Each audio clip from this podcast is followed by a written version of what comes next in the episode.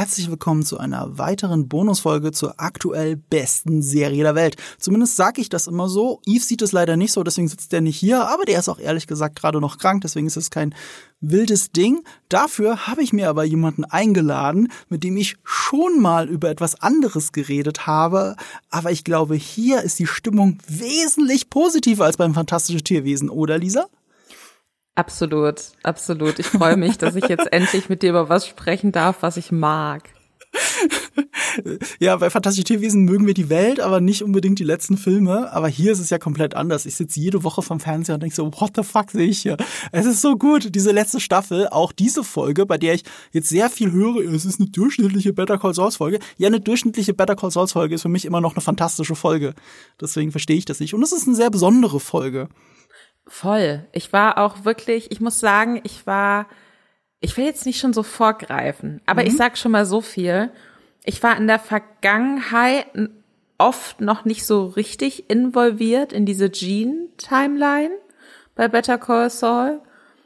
Deswegen wäre ich eigentlich davon ausgegangen, dass mir die Folge diese Woche nicht so gut gefallen müsste, aber ich habe sie von vorne bis hinten geliebt. Also ah. äh, ich muss echt sagen, Better Call Saul, ich, ich werde nervös, wenn ich, äh, wenn ich weiß, die Folge ist da und ich habe nicht unmittelbar sofort Zeit, sie zu gucken, weil ich mich jede Woche so drauf freue. Also ihr hört jetzt schon, wir werden diese Woche nicht über Better Call Saul lästern, anders als du es in einem anderen Podcast tust, Lästerschwestern. Habt ihr denn bei äh, dem Podcast Movie Pilot äh, Streamgestöber auch drüber gelästert über Better Call Saul oder habt ihr das da noch gar nicht besprochen?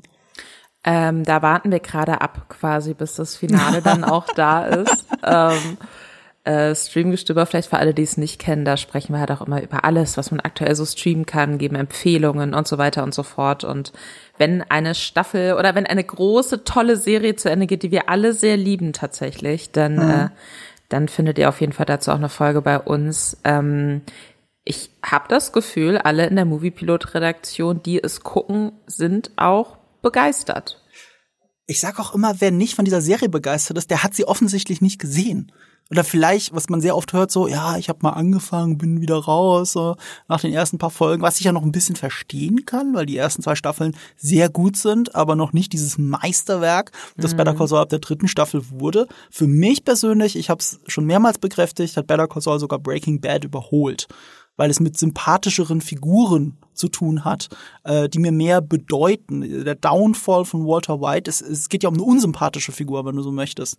Und ja. dieser harten Erkenntnis, wie unsympathisch er wirklich ist. Und das ist halt bei Better Call Saul anders und gerade bei dieser Folge. Aber wie geht's dir da so insgesamt? Wie siehst du Breaking Bad und Better Call Saul?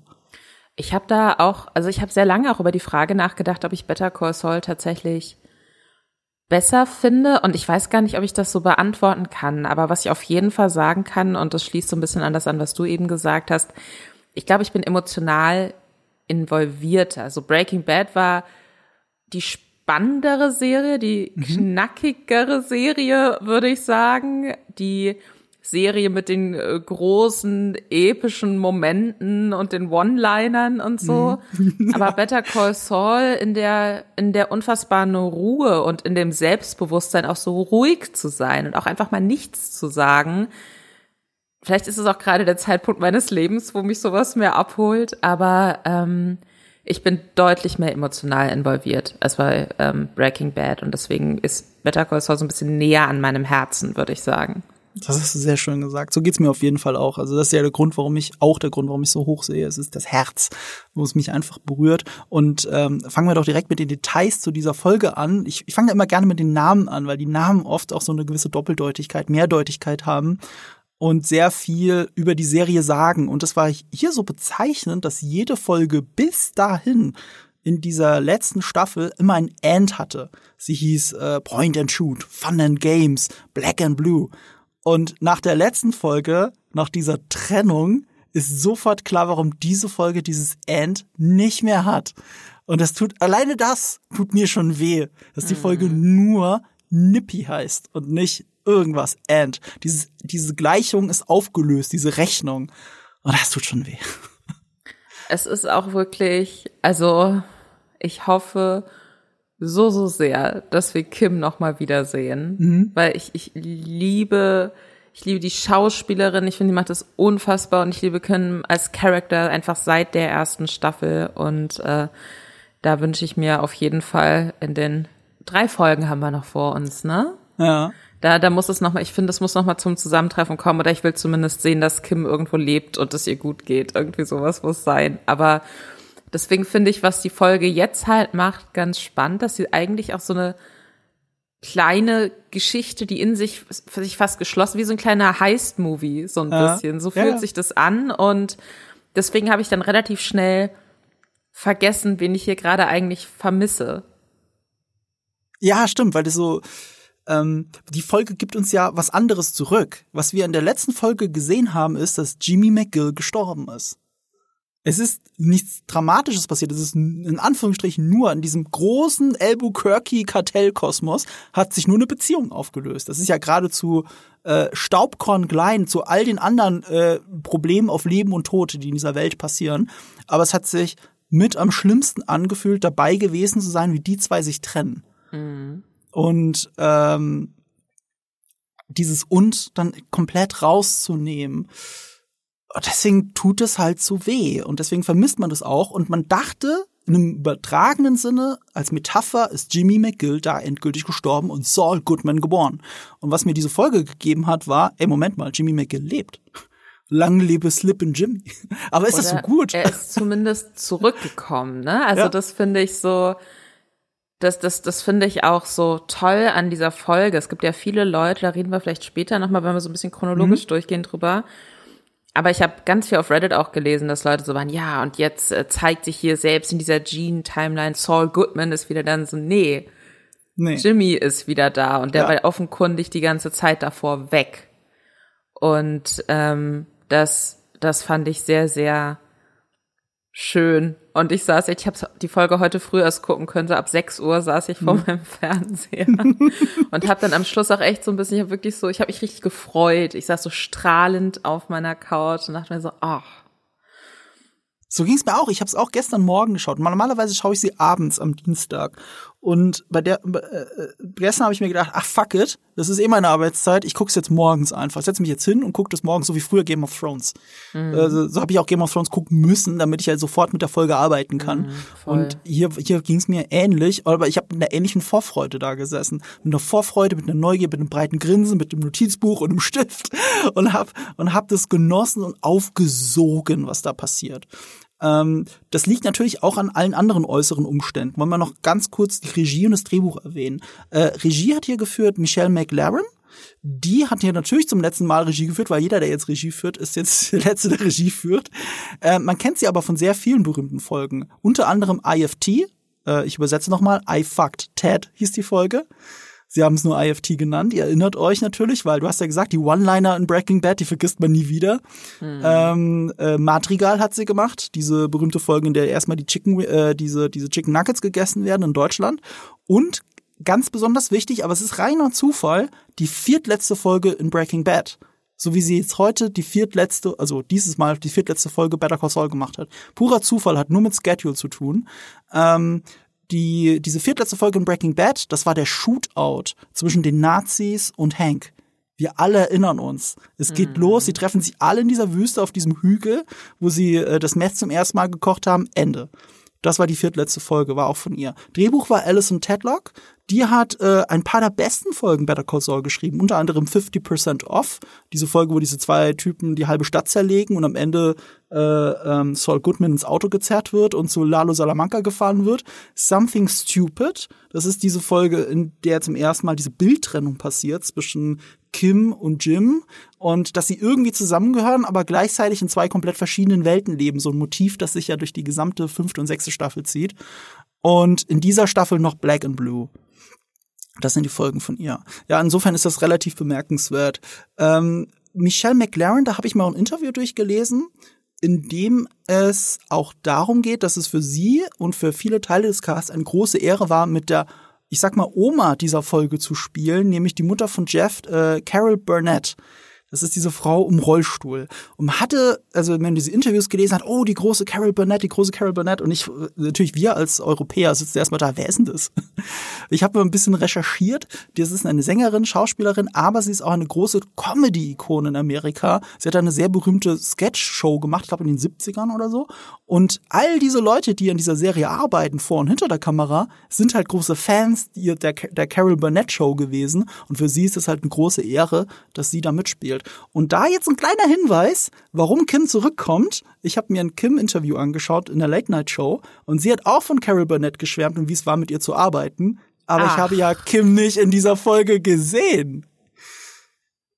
Weiß man, ob, ähm, ob äh, Rhea spricht man den Vornamen aus, oder? Ray, wie ich jetzt gelernt habe. Ich sag immer Ray. Rhea, aber Ray. Weiß man, ob die, die Schauspielerin ähm, vielleicht nochmal Regie führt in einer der letzten Folgen? Vielleicht? Nee, nicht mehr. Okay. Sie hatte in der letzten Staffel okay. äh, diese eine Folge, äh, mit, wo sie auf Mike trifft, da hat sie Regie geführt. Aber das war's dann auch. Also dieser, ich weiß nicht, äh, in den letzten drei Folgen auf jeden Fall noch Vince Gilligan, der Creator, der Co-Creator Peter Gould. Und die dritte Person weiß ich gerade nicht. Da müsste ich jetzt auf IMDb spicken. Aber ähm, das ist dann die nächste Folge auch, glaube ich. Die wird von einer anderen Person wieder Regie geführt. Ja gut, dann klingt das ja tatsächlich so, als hätten die dann gemeinsam vor der Kamera gestanden. Das, mhm. Vielleicht waren sie auch wirklich nur zusammen essen oder so. Das ging aus dem Wortlaut nicht zu 3000 Prozent hervor. Aber das haben sie ja nicht in Albuquerque gedreht. Ich meine, was sie in Albuquerque gedreht haben, alles was Studios und so angeht, Hallen mhm. und bla. Aber der Rest, das wurde ja, also mit der Schneelandschaft und so, das haben sie ja nicht in der Wüste gedreht. Auch wenn es ein Schwarz-Weiß ist. Das kann man alles kaschieren, aber man kann nicht alles kaschieren. Und es gibt sonst keinen Grund, warum äh, Ray Seahorn in einen anderen Bundesstaat reisen sollte, nur um zuzugucken, wie, an, wie ihre Kollegen drehen. Den Grund gibt's einfach nicht. Ah, Thomas Schnauz wird in der nächsten Folge nochmal Regie. Das war der, der das Mid-Season-Finale gemacht hat. Ach, nice, okay. Der wird ja auch in der ersten Szene tatsächlich zitiert, weil als die ähm, äh, Carol Burnett an dieser Käsetheke ist, da, da war mal ganz groß vorne zu sehen, dieser Käse, den sie will, äh, so wollte. Der heißt Schnauz Farms. Und es ist eindeutig Thomas, es ist eine Anspielung auf Thomas Schnauz, der nicht nur einer der größeren Regisseure in Breaking Bad und Better Call Saul war, sondern wie ich jetzt es weiß, der beste, einer der besten Freunde von Vince Gilligan ist. Die haben zusammen bei Akte X gearbeitet als Autoren im Autorenstab und sind so auch auf Brian Cranston gestoßen. Und deswegen ist Thomas Schnauz tatsächlich einer der wichtigsten Figuren hinter dieser gesamten Welt, wenn du so willst. Und er führt jetzt bei der drittletzten Folge Regie. Das ergibt natürlich dann total Sinn. Was ich tatsächlich bei Breaking Bad schon so interessant fand und jetzt bei äh, Better Call Saul auch nochmal im Speziellen ist, dass das ja einfach eine eindeutige Dramaserie ist, man sich aber einfach immer wieder klassische Comedy-Leute reinholt und wie mhm. unfassbar gut das funktioniert, stützt die These, die ich bis aufs Blut verteidige, dass Lachen auch immer irgendwie wehtut und dass es, dass nichts richtig witzig sein kann, wenn es sich auch eine bestimmte Tragik dahinter irgendwie gibt. Das hast du schön gesagt. Es gibt so einen schönen Spruch, ich vergesse immer, wer ihn gesagt hat, aber es war ein großer Regisseur. Der hat gesagt, ähm, es, ist es ist leichter, einen Mensch zu weinen zu bringen, als zum Lachen. Mhm. Ja, also natürlich klingt es falsch, weil hm, wenn ich jetzt einen einfachen Witz reiße und alle kichern, dann ist das ja offensichtlich leichter, als wenn ich sie jetzt alle zum Weinen bringe. Aber dieses richtig, dieses Herz erreichen, dieses herzhaft, äh, dieses herzhafte Lachen und die echte dass, dass dir etwas wirklich so wehtut, dass du heulen musst davon. Das eine ist leichter als das andere. Und Vince Gilligan hat mal dazu ganz konkret gesagt, auch weil er so viel Comedy Actor in den wichtigen Rollen hat, ne, auch Brian Cranston von Malcolm mm. mittendrin, Bill Burr spielt eine kleine Rolle. Ähm, viele, viele von denen man es nicht denkt, sind Stand-up-Comedians in Breaking Bad. Der Kollege von ähm, von Hank, äh, äh Steve Gomez, der ist der der ist äh, Stand-up. Äh, selbst die rechte Hand von Don Eladio, der, der mit der Glatze, Don Juan, der ist auch Stand-up-Comedian. Ach was, das glaubt das man alles gar nicht. nicht. Okay. Ja. Jule, der große Schwarze, der immer mit Bill Burr unterwegs ist, ist auch Stand-up-Comedian. Das sind alles Comedians. Und Vince Gilligan hat gesagt, if you can do comedy, you can do drama. Äh, aber nicht umgekehrt, nicht automatisch umgekehrt. Nur weil du ein ja. guter Dramadarsteller bist, bist du nicht automatisch witzig. Aber er kennt keinen guten Comedy-Darsteller, der nicht gleichzeitig wirklich gut Drama spielen könnte.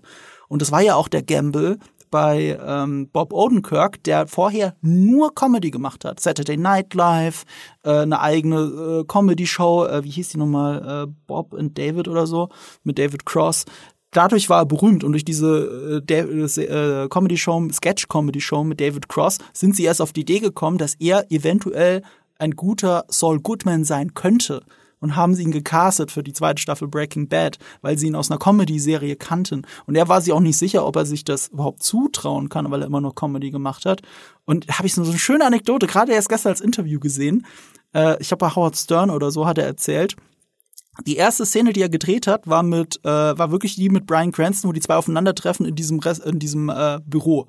Also dass Cranston reinkommt und ihn engagieren will als Anwalt. Und er ist ja noch so peinlich verkleidet mit, mm. ich glaube Sonnenbrille und Hut oder sowas. Ja. Ne? Und sie spielen das und Bob Odenkirk merkt so, oh shit, der Typ mir gegenüber, der aus Mac mit drin ist ja ein richtig guter Schauspieler. Okay, ich muss jetzt in den nächsten zwei Minuten guter Schauspieler werden. er hat sich das wirklich nicht zugetraut, bis es abgedreht war. Und, und das spricht für die ganze Serie. Apropos Marke mittendrin, äh, ganz kurzer Exkurs. Ja, ja. Äh, ich guck seit Wochen ähm, alle Staffeln nochmal von Anfang, weil das ich ist alles auch. bei Disney Plus ist und ich lieb's so krass und ja. das die ist, ist wirklich, ich kann mich an keine andere Comedy-Serie aus der Zeit erinnern, die so gut gealtert ist, muss ich jetzt mal ganz ehrlich sagen. Ich Wahnsinn. Scrubs, Scrubs, äh, fast genau gleich alt, also ein halbes Jahr auseinander. Ja. Aber das war's dann auch schon. Scrubs und Malcolm. Und Brian Cranston ist einfach eine Naturgewalt mhm. in dieser Serie. Und ich habe den damals zum ersten Mal wirklich bei Marke mittendrin mitbekommen und hatte deswegen ganz am Anfang Probleme in Breaking Bad reinzukommen, mhm. Weil ich mir die ganze Zeit dachte, aber das ist doch Hell. so, den habe ich nicht. Hell kann super geil Rollschuh fahren. so, den sehe ich jetzt gerade nicht so als den Drogenboss. Und dann äh, hat er mich aber natürlich gekriegt, weil Brian Cranston einfach ja, krass natürlich. ist. Aber ähm, nee, ich bin ein riesengroßer Fan von von dieser Herangehensweise auf jeden Fall und äh, da einfach auch mal was anderes auszuprobieren, weil ich finde, das macht es auch irgendwie. Also meine Theorie ist so ein bisschen, dass wenn man, also rein, wenn wir uns Brian Cranston angucken, der sich für nichts zu schade ist mhm. in Marke mittendrin, der wirklich von einer ab, komplett absurden Situation in die nächste gepusht wird und da mhm. gibt's keinen, nein, aber hier möchte ich männlich wirken Moment mhm. oder so, sondern der ist so, der geht komplett auf in seinem Charakter, dem ist mhm. alles egal so. Hauptsache die Szene wird gut. Und ich glaube, dass das auch für Drama wichtig ist, dass es generell für Schauspieler und für Schauspielerinnen wichtig ist, ähm, so zu sein. Weil es wäre ja auch wahrscheinlich das naheliegendste vielleicht im ersten Schritt gewesen, zu sagen, okay, wir brauchen irgendwie so ein ähm, innerlich wütenden äh, Chemielehrer, der eigentlich äh, weiß, dass er besser ist als der Job, den er gerade macht, der dann zum Drogenpaten aufsteigt und so an seinem eigenen Ego-Trip zugrunde geht. Und da hätte man natürlich so einen klassischen Dramaschauspieler hinsetzen können, ne, der vielleicht auch noch so ein bisschen mhm. kantig ist und schon direkt gefährlich aussieht. Aber dann wäre Breaking Bad nicht so fantastisch, mhm. wie die Serie ist, weil du halt jemanden brauchst irgendwie, der dann auch wirklich mal armselig spielen kann, ohne dass das irgendwie mit seinem Künstler, Schauspieler-Ego kollidiert. Und mhm. ähm, ja, bin ich ganz, ganz großer Fan von dem Ansatz. Und äh, um auf die aktuelle Better Call Saul Folge zurückzukommen, ähm, fand ich auch super besetzt jetzt. Also gerade diese Käseszene, von der du vorhin gesprochen mhm. hast, wo sie dann so super motzig mit ihrem Scooter da irgendwie noch so ranfährt und äh, dann da diesen Käse aus Wisconsin probiert und dann einfach nur so Take it back, Wisconsin. So, da erfährt man schon in dieser einen kleinen witzigen Szene schon so viel auch über sie als Character und welche Leistung dann auch im Raum, Lauf der Folge vollbracht werden muss, um an sie ranzukommen. Mhm. Ähm, das ist, äh, das hat mir sehr gut gefallen. Ich finde es schön, wie sie es schaffen mit diesem einen kleinen Moment im Supermarkt, den du ja für das reine Storytelling nicht gebraucht hättest, weil es geht ja darum, dass, dass die Frau in ihrem Scooter einfach irgendwo stecken bleibt und Slippin' Jimmy da ist und äh, seine Nummer abzieht und das wissen wir ja sofort, das merken wir schon. Wenn, wir müssen ja nur sehen, wie er irgendwas an also man merkt, das ist alles gestellt und Absicht von ihm. Und mhm. du hättest die Exposition im Supermarkt ja nicht gebraucht. Aber die Exposition im Supermarkt erzählt dir, wie sie als Figur funktioniert, dass sie sich nicht helfen lassen möchte, dass zwar irgendwas charmant Witziges in ihr drin ist, aber auch so zynisch und äh, welthassend. Und dass es dann sehr schwer ist, an so eine Person ranzukommen. Also du brauchst ja einen Meister der äh, Deduktion, um, um diese Frau auf deine Seite zu ziehen. Und das ist ja Jimmy McGill, wie wir wissen. Ähm, das hast du alles in dieser Szene drin. Und dann fährt sie da entlang und er, und er, und er heftet ja diese Poster dran. Und dann sehen wir auch, was Nippy wirklich bedeutet. Also Nippy, der Name, ist schon seit einer Woche bekannt. Wir haben auch in der letzten Podcast-Folge dann drüber gesprochen. Nicht, was es bedeuten könnte, aber dass es unfehlt und so. Was es de facto bedeutet, ist wörtlich übersetzt im Amerikanischen spritzig. Man benutzt es aber gerne synonym für kaltes Wetter zum Beispiel. Also the weather is nippy, sagt man, it's rather cold. Ähm, gleichzeitig ist da dann so eine Doppeldeutigkeit, weil ähm, er hat ja diesen, er hat dieses Bild von dem Hund. Und Nippy ist schon mal so, so, so ein niedlicher Name. Und es ist schon mal ein niedlicher Hund. Und es, mich hat seinen Nap erinnert. Also nicht wegen Schlafen, sondern äh, sagt, sagt man das nicht auch, wenn es um äh, Betrügereien geht? Weiß ich gar nicht, ehrlich gesagt. So wie Napster dann? nicht, was sonst das Napster ist. Also nicht wegen Kidnapping, nicht, dass ich jetzt komplett bescheuert bin. Warte mal bin dann jetzt nicht so im Englischen nicht so fest drin, dass ich das jetzt wirklich richtig sagen sage. Warte mal, Napping. Da war doch hier irgendwo. Ich google mal das parallel, damit ich nichts Falsches sage. Aber ich habe das Gefühl, da ist so, so eine, so eine Doppeldeutigkeit, Doppeldeutigkeit etwa drin. Sogar eine phonetische Ähnlichkeit zwischen Slippen und Nip, Nippy. Und Slippin' Jimmy war ja auch so eine Eisgeschichte, weil er irgendwo aus, aus Boston oder sowas dagegen kam. Und dann gibt's in der Folge auch noch jemanden, der ausrutscht. Das ist, alles fügt sich zusammen. Ja, irgendwie schon, ne? Also natürlich finde ich jetzt nur Nap. Das ist jetzt natürlich blöd. So, ich kann natürlich auch wieder nur Quatsch erzählen. Napping. Ich finde, es funktioniert aber naja. auch einfach so als wirklich so, so auf maximale Süßheit einfach. Mhm. Dieser Plü dieses Bild von diesem plüschigen Hund mit den großen Augen und oh nein, der ist ihm angeblich, als er das mhm. Fenster aufgemacht hat und irgendwo an der Straße, an der Ampel stand oder wo auch immer, mhm. ist ihm der Hund aus dem Fenster gesprungen und seitdem kann er ihn leider nicht finden und alles ist ganz schlimm. Oh, der arme Nippi. Ne? Mhm. Dann auch so, so ein wirklich so ein alberner Name ja auch irgendwie. Ja, ja. Und ähm, ich, ich lieb's. Es war wirklich, ich finde, man, man ist dann sofort in dieser Folge drin und man muss sich so nach und nach setzt sich ja erst zusammen, was ist das Ziel. Man weiß, ah, mhm. ah, okay, ne, die Frau bleibt plötzlich mit dem Scooter so stehen. Hä, vorhin war hier aber noch kein Schnee. Und dann siehst du, ah, okay, da steht Jimmy beziehungsweise Jean und hängt Suchplakate von einem Hund auf, den er offenkundig, der, mhm. den er ja nicht besitzt. Mhm. So. Und dann weiß man schon, ah, okay, er will irgendwas von der Frau. Aber was will er von der Frau? Dann äh, sind das wir Mysterium. Bei, Genau, und, und so baut sich das immer mhm. weiter, finde ich, in der Folge auf, dass dann immer so, ah, okay, das ist der Plan. Aber warum, ähm, warum guckt er jetzt die ganze Zeit auf die Uhr, ne? Also das ist wirklich, ich will jetzt noch nicht zu viel vorgreifen, mhm. aber das ist, da ist unfassbar viel Spannung drin, finde ich. Ja, ist es auch. Und ähm, jetzt, ich glaube, ich weiß jetzt, wo mein Denkfehler sitzt. Es gibt ja im Deutschen das Wort Nepper gab ja diese alte Sendung von dem XY-Moderator, äh, Aktenzeichen XY-Moderator, Nepper, Schlepper, Bauernfänger hieß das oder irgendwie Ach, sowas. Ja. Daher Napping, Nepper, da ich habe es gerade mit meinem Deutschen durcheinander gebracht. Aber dahinter, du hast es gerade so schön beschrieben, ne, wie, er, wie er beschreibt, wie es dem Hund geht. Da ist natürlich eine Doppeldeutigkeit drin, weil er sagt, dem Hund ist kalt. Und der Name des Hundes bedeutet ja schon quasi, es ist kalt, das Wetter. Also er äh, überspitzt das ja total. Me me meinem Hund, meinem Hund Kalti ist kalt. So, ne? Also, also super effizient in kürzester Zeit. Und ähm, ein bisschen vorweggreifen muss man es vielleicht an der Stelle. Ich mag, ich mag es unheimlich, wenn sich in Erzählungen so der Kreis schließt, sag ich immer, wenn der Anfang mit dem Ende zu tun hat. Und was uns der Anfang erzählt, ist ja der Beginn von einem großen äh, Scheme oder Scam. Beides. Und der beginnt eben mit diesem Hund Nippy. Und ganz am Ende fragt sie ihn ja, wie es Nippy geht. Und er kapiert erst die Frage nicht. Er ist, er ist wieder raus aus diesem Heiß, weil er gerade abgeschlossen ist. Und er versteht es erst nicht und fragt nochmal nach. Nippy? Ach so, ja. Und dann bla bla bla. Und dann erklärt er es. Ne? Und dann muss er erst wieder in die Rolle reinschlüpfen. Das, was am Anfang da passiert, hat am Ende für einen kurzen Moment wieder abgelegt, weil es fast schon ein ehrlicher Moment war mit dieser Frau. Und er sagt mhm. ja auch dann diesen Satz so, wer hätte nach all dem gedacht, dass es noch ein Happy End gibt? Ja. Das ist halt Voll. auf so einer Metaebene genau darüber. Deswegen schließt sich da der Kreis.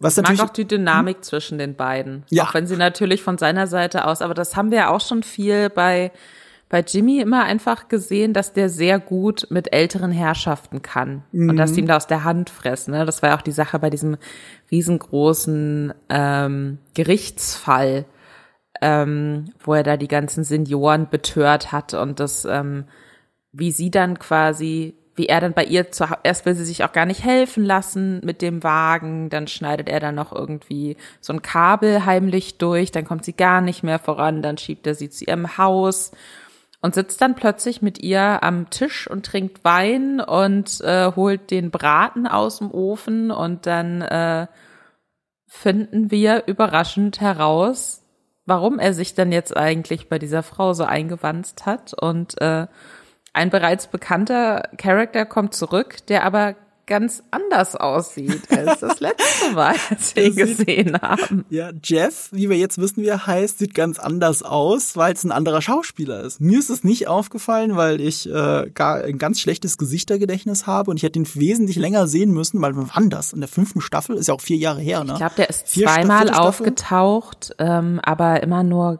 relativ kurz auch. Ich hatte den auch gar nicht mehr auf dem Schirm. Also ich weiß von Leuten, die den nicht wiedererkannt haben und das dann auch nicht kapiert haben. Dass das, also sie hätten gerne den alten Taxifahrer aus dieser vierten oder fünften Staffel, also letzten Mal diesen, diesen Flashback von Gene hatte, wenn man so will, ähm, also Flashback, Flash Forward, ist ja egal. Äh, da hat man ihn zum letzten Mal gesehen. Das ist eben de facto für uns vier Jahre her. Deswegen ist das schon mal ein bisschen schwieriger. Sie haben's, äh, sie haben versucht, den gleichen Taxifahrer nochmal zu kriegen, aber der Schauspieler hatte äh, wegen äh, Schedule-Problemen keine Zeit dafür. Also mussten sie ihn neu besetzen. Sie haben es versucht, also für mich hat es funktioniert, aber für viele offensichtlich nicht, haben es versucht, vis durch visuelles Storytelling aufzufangen. Weil das Letzte, was ich noch weiß von dem anderen Taxifahrer, ist dieses, dieser Blick in den Rückspiegel. Das ist ich, das mhm. Einzige, woran ich mich erinnern kann. Die Augen. Ich, ich habe keine Ahnung, wie das Gesicht aussah. Ich kann mich nicht erinnern, aber ich weiß dieses die ganze Zeit dieses skeptische in den Spiegel gucken und du hast gemerkt, jeder in diesem Taxi und jeder Zuschauer hat gemerkt, die, er, er kennt ihn wirklich. Er weiß, das ist Saul Goodman. Und das ist, ist es eine indirekte Bedrohung oder zweifelt er noch? Wir wissen es nicht genau. Und was sie machen ist, bei der Einführung von dem neuen Jeff, er, es fängt an mit seinen Augen im Rückspiegel. Deswegen hat in meinem Kopf sofort, okay, das ist der Taxifahrer fertig, das ist der Typ. Und ich habe das nicht weiter hinterfragt, auch wenn es ein anderes Gesicht war. Wie ging es dir da? Äh, ich fand es ganz interessant, dass ich, ähm, also für mich hat sich das angefühlt wie eine ganz andere Figur, weil der auch eine ganz andere andere Energie hatte irgendwie. Also der Jeff, wie man ihn zuerst kennengelernt hat, der war viel mehr so aus sich rausgegangen, mhm. schon so fast prollig irgendwie ja. in seinem Auftreten, ne? Und da dachte mir auch so, ja, okay, da kann ich mir vorstellen, dass er tatsächlich in Albuquerque äh, irgendwie mal so ein paar krumme Dinger am Laufen hatte, sich mit den falschen Leuten angelegt hat und deswegen fliehen musste und jetzt wieder mhm. bei seiner Mutter irgendwie unterkommt und äh, Taxi fährt. Ähm, und äh, wie man ihn jetzt wieder kennenlernt, finde ich, hat man eher das Gefühl, das ist ein bisschen so ein Trottel und der wäre bereit, auch mal ein krummes Ding zu drehen, aber weiß auch gar nicht so richtig wie. Und äh, ja, er hofft, wenn er, dass er vielleicht durch ähm, ja, in Anführungszeichen Saul mhm. Goodman, ähm, vielleicht kriegt er danach irgendwie so ein bisschen Geld raus oder so, vielleicht kann mhm. er den ein bisschen erpressen, aber eigentlich wartet er nur darauf, dass, äh, dass er auf jemanden trifft, der ihm das große Geld verspricht und dann stolpert er so treu dumm durch. Und das ist für mich eine ganz andere, andere Energie, ein ganz anderer Charakter, finde ich, als der Jeff, den man davor gesehen hat. Deswegen war das für mich ein bisschen weird. In der Folge selbst ähm, war mir das dann total egal, aber wenn ich jetzt den Vergleich herstelle, mhm. dann passt's für mich nicht so gut. Ja, verständlich was, was, was ist auf einer dramaturgisch, also dramaturgisch wird es schon fast wieder passen, weil die Situation ist eine andere. Im Taxi war er derjenige, der ihn bedroht. Und in dem Moment, wo beide raus auf, auf, äh, in, den Hinter, in den Garten gehen und wirklich mit offenen Karten spielen und offen reden, da wird es dann auch klar, dass es wirklich eine Bedrohung war dass er ihn bedroht hat. Ich, ich war mir damals nicht ganz sicher, ob das jetzt nur ein, jemand erkennt jemanden langsam wieder oder er weiß wirklich, das ist Saul Goodman, er bedroht ihn jetzt indirekt. Und jetzt wissen wir, es war eine Bedrohung, weil er weiß ganz genau, dass es Saul Goodman ist. Und ähm, er steht Aber in dieser es gab Küche. doch die Szene auch, also mhm. mit dem alten Jeff, sage ich jetzt ja. einfach mal, noch in diesem Einkaufszentrum, wo er eben auch noch so hinterher ruft. Ach, stimmt. Ja, ja, und, und da war er ja vergessen. sehr, ich sag mal, Energisch. forsch, sehr Ja, ja, genau. fast schon aggressiv und Ja. deswegen so, so pöbelnd so ein Ja, bisschen. ja. Und das bringe ich halt nicht überein Genau. mit dem aus der jetzigen Folge. Und darauf wollte ich gerade hinaus, weil die Situation hat sich umgekehrt. Der neue Jeff geht in die Küche rein und dann ist ja, dann sitzt Saul Goodman da und seine Mutter. Und was du jetzt hast, ist eine Bedrohungssituation in die andere Richtung. Was du jetzt siehst, ist ein Jeff, der gerade offen von einem gewissen Gene, äh, Gene, wie wir jetzt zum ersten Mal wissen, Takevich, von Gene Takevich bedroht wird. Das ist ja, das ist ja der Klassiker, was da gerade äh, stattfindet. Also es gibt einen offensichtlichen Dialog zwischen allen dreien äh, mit Hey, ich bin Jean und äh, äh, deine Mutter ist super nett und bla bla bla. Und darunter steckt aber die ganze Zeit eine offene Drohung an ihn. Stell dir vor, Ja. du kommst nach Hause und deine Mutter sitzt an der Küche mit einem bekannten Kartellmitglied. Und er bedroht dich eigentlich gerade. Und dann wird dir auch ganz schnell ganz anders. Also ich sehe die Diskrepanz, die du siehst, aber ich sehe auch, wie sie, wie sie die Situation auch umdrehen. Voll, absolut Mhm. klar. Das ist eine andere Situation und da äh, wird einem ja auch noch mal klar, dass wir wissen natürlich, wozu Saul Mhm. fähig ist und wo er Probleme hätte. Aber nach außen hin war er halt der knallige, selbstbewusste Kartellanwalt, der jetzt offensichtlich auch fliehen musste und untergetaucht ist. Und wurde dir dann wahrscheinlich als außenstehende Person, die das nur über Medien oder so ne, mitbekommen hat, hier Saul Goodman angeblich hier verstrickt und so, dass ja keine Ahnung, wozu diese Person fähig ist. Und da finde ich dann diese Szene auch tatsächlich ganz äh, erleuchtend in dem Moment, wo die Mutter dann so sagt, ach, mach dir doch keine Sorgen, Jeff, wenn äh, Jean mich hätte äh, in Stücke hacken wollen, dann hätte er das schon längst getan. Ne? Und dann lachen alle so, aber es ist nur, nur die Mutter glaubt, das ist eine witzige Anekdote, weil Jean offensichtlich nicht so lacht, wie jemand lacht, der das jetzt total albern und witzig findet, sondern da ist schon sowas Sinistres mit drin. Das stimmt schon. Ja, genau. Und allein der Effort, dass er da sitzen kann, das steckt ja auch in dieser ersten Begegnung mit drin. Also er hat die Frau offensichtlich, guck mal, er musste rausfinden, wer der Taxifahrer ist, wo er lebt, musste die Mutter lange genug beobachten, die Mutter dazu kriegen, durch diese, äh, durch, durch, durch diese Geschichte mit der Straßensperre und Nippi, ähm, da, dass sie ihn mit nach Hause nimmt. Und da steckt so viel Effort dahinter, den wir ja auch sehen, ohne dass es ausgesprochen wird. Und das ist auch alles Sachen, die, die im Kopfkino gerade von Jeff ja stattfinden. Wie kommt dieser Mann da rein und wieso vertraut ausgerechnet meine rumpöbelnde Mutter, die jeden Käse wieder ausspuckt, dieser wildfremden Person? Was ist hier gerade los? Er kriegt ja kaum ein Wort raus, so überwältigt ist er von all dem. Voll. Und dann äh, geht's auch schon relativ schnell los. Mhm. Ich habe auch, ich guck manchmal, gerade bei Better Call Saul, ähm, was ja auch bekannt ist, so für den langsamen Einstieg und so, ich guck da manchmal auf die Uhr, nicht weil ich mich langweile, sondern weil ich einfach so ein bisschen so vom Timing her immer wissen möchte, okay, aber wann legen sie den nächsten Gang ein? Und ähm, dann geht's ja richtig los. Dann ist es ja so, okay, Jean versucht diese Bedrohungssituation, ich meine, es, er hat ja nach wie vor Angst davor, dass er auffliegt, ne? dass der Taxifahrer Jeff seine Drohung wahrmacht und ihn so auffliegen lässt und er will sich natürlich nicht erpressen lassen. Also muss er irgendwas finden, womit er Jeff davon abbringen kann, ihn als Feind zu sehen und erzählt dem dann so, ja, ähm, aber du willst doch wahrscheinlich mehr als das, was du hast und äh, steht dir nicht auch mehr zu und du willst Teil des Games sein und äh, hackt dann quasi, und das erfahren wir dann auch wieder erst so, nachdem wir schon gesehen haben, wie der Plan anfängt zu laufen, erfahren dann halt nach und nach, dass er so einen Plan entwirft, wie dieser Jeff in so einem, so, sieht so ein bisschen KDW-mäßig aus, was so die Klamottenabteilung angeht, aber ist eben auch in diesem, also so ein Klamottenladen, so ein gehobener in ähm, diesem Einkaufszentrum, wo Jean auch arbeitet mit seiner Zimtschneckensache da. Und da entwirft er einen Plan, wie dieser Jeff da Klamotten klauen kann, ohne dass es auffällt.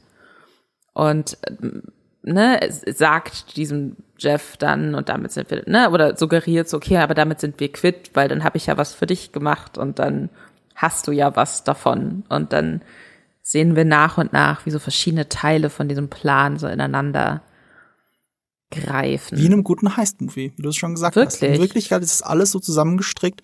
Ich hatte mir auch äh, für, den, für den chronologischen Ablauf habe ich mir aufgeschrieben Ocean's Eleven Montage, weil damit fängt es ja im Prinzip an. Also Mhm. na, nach der Security-Szene, als man das Security zum ersten Mal zusammentrifft, ist es eigentlich Ocean's Eleven. Und äh, ja, also auch zu diesem Überredungspart gehören ja auch also eine inszenatorische Sache und ein Zitat, das ich noch kurz erwähnen möchte. Das Inszenatorische ist, spätestens ab der Begegnung von Jeff und Jean ist uns klar, okay, die ganze Folge ist schwarz-weiß. Also das Intro ist ja schon anders. Ähm, äh, die Intros werden im Laufe der Serie von farbig. In der allerersten Staffel waren sie komplett farbig, ab der zweiten war immer ein bisschen schwarz-weiß mit drin. Jetzt ist es fast komplett schwarz-weiß mit diesen Farbspritzern wie im Rest der sechsten Staffel auch. Und dann auf einmal blau. Es ist eine alte Video, dieses alte Videokassettenblau ähm, das so ein bisschen auch für einen Stopp der Videokassette steht. Also ich, ich habe so interpretiert, dass wenn eine Videokassette ausgelaufen ist, dann am Ende dieses Blau kommt. So, und, und, und das hier ist ja das weiteste, was wir in diese Gesamttimeline Better Call Saul Breaking Bad je gesehen haben. Das hier ist weit nach El Camino, das ist weit nach Better Call Saul, weit nach Breaking Bad. Das hier ist am weitesten, jetzt hört so ein bisschen die Videokassette auf und das wird symbolisiert durch dieses starke Blau, was die letzte Farbe ist, die wir in dieser gesamten Folge sehen werden.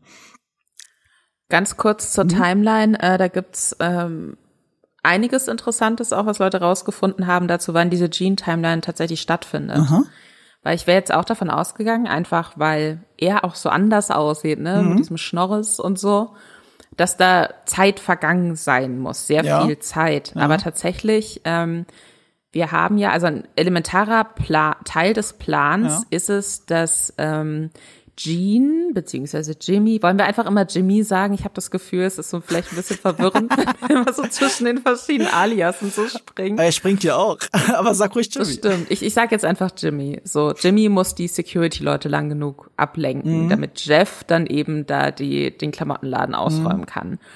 Und das baut sich so nach und nach auf, dass er quasi einfach da auftaucht, weil der eine hat mal ähm, Krankenwagen für ihn gerufen oder so und ähm, und den Zimtschnecken vorbeibringt und dann schon rausfindet, okay, zum selben Zeitpunkt macht der eine mal seine Runde irgendwie durch den Außenbereich und dann sitzt da nur noch der eine und der liebt Zimtschnecken und er braucht exakt oder immer so bisschen über drei Minuten, bis diese Zimtschnecke aufgegessen ist. Und währenddessen unterhalten sie sich über äh, College Football, wovon Jimmy zu Beginn gar keine Ahnung hat, sich dann so einliest und dann kann er dieses Gespräch auch über drei Minuten hinweg führen und lenkt den halt eben damit so lange ab. Und ähm, Reddit-Userinnen und User haben sich genauer angeguckt, was auf welche Zeit beziehen sich denn dann die in dieser Realität tagesaktuellen Ah. Gespräche über College Football. Ja. Und das klingt alles für die Leute so nach spätestens Oktober 2010. Ja. Und das würde, und man sieht auch Schuhe später, die zwar so, so Nike Airs werden auch geklaut,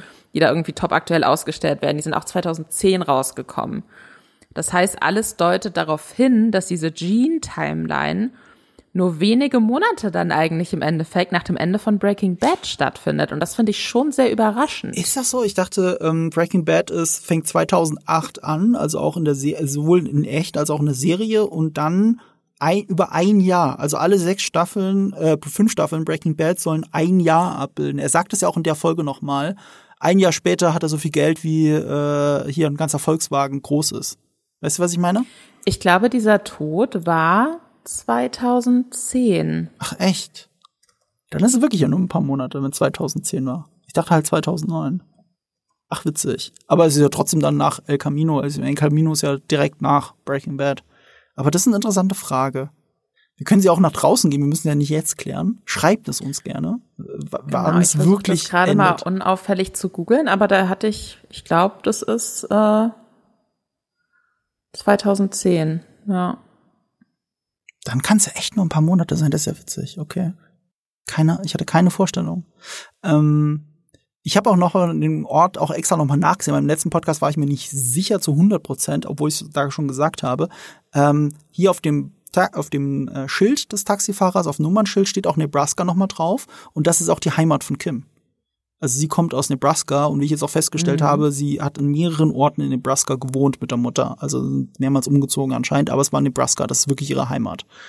Und äh, Deswegen ist ein erneutes Aufeinandertreffen nicht komplett unwahrscheinlich. Und ich glaube auch, dass ein gewisser Gene, der dann dahin gezogen ist, also als Jimmy eben Gene war, nicht ganz zufällig sich Nebraska ausgesucht hat als letzte Destination. Mhm. Ich glaube, da ist immer noch so eine so eine Hoffnung schwebt mit drin, irgendwann seiner Ex-Frau wieder zu begegnen.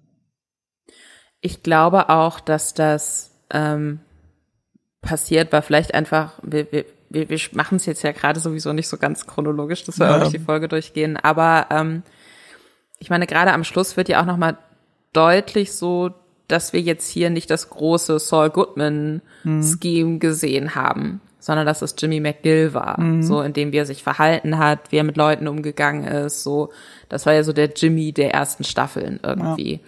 Und dann gibt es am Schluss diese Szene, die ich auch ganz ganz toll finde, wo er dann in diesem Klamottenladen steht. Mhm. Und sich so ein wild gemustertes Hemd mit so einer ganz furchtbaren Krawatte so am, vor dem Spiegel so an die Brust hält.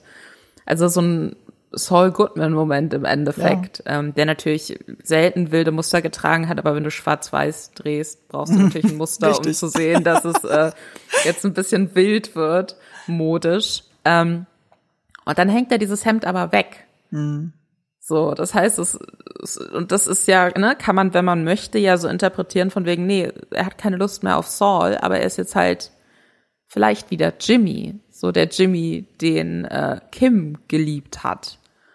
Das ist die Frage, Und ich kann mir schon vorstellen, dass das dann der Weg wäre, zumindest sich wieder anzunähern ja. oder vielleicht auch ein Punkt, wo er sich denkt, ah nee, okay, ich habe wirklich mit Saul, das will ich auch gar nicht mehr sein, das steht mir nicht mehr und vielleicht traut er sich dann auch unter der Prämisse auf Kim nochmal zuzugehen. Das ist schön, dass du das so siehst, weil ich es anders sehe. Und das ist halt die offene Frage, die die Folge auch noch ein bisschen zurücklässt. Also ich interpretiere es tatsächlich anders. Ich interpretiere es als, er wäre es schon wieder gerne, aber er kann es jetzt gerade noch nicht sein. Zum Beispiel, er kann sich dieses Hemd ja auch nicht leisten, wie wir wissen. Also er müsste es stehlen. Aber ein Saul Goodman hat es sich ja verdient, da zu stehen, wo er ist. Er hat ja nicht die Anzüge gestohlen, im übertragenen Sinne. Ähm, es kann bedeuten, dass er das endgültig zurücklässt hinter sich. Es kann aber auch bedeuten, dass er es gerne hätte, aber jetzt noch nicht kann. Und das wissen wir halt noch nicht, ohne die, ohne die anderen Folgen. Ich, ich habe aber schon das Gefühl, dass, dass da diese Saul Goodman-Figur schon beerdigt wird, aber es ist dieses, dieses, ist er wieder Jimmy. Also wir haben ja unmittelbar, unmittelbar davor Gene gesehen, wie er den Laden zuschließt, wie er sich von den Kollegen verabschiedet. Und du merkst, er hat, eigentlich müsste ihm ein großer Stein vom Herzen fallen, weil er dieses, äh, weil er durch diesen Heist alle seine Ziele erreicht hat und Jeff los ist und da keine Gefahr mehr besteht. Aber ihm ist dieses ordinary, dieses gewöhnliche Leben, ist ihm jetzt wieder zuwider. Er merkt, dass, wo seine eigentlichen Talente liegen. Also so sehe ich das.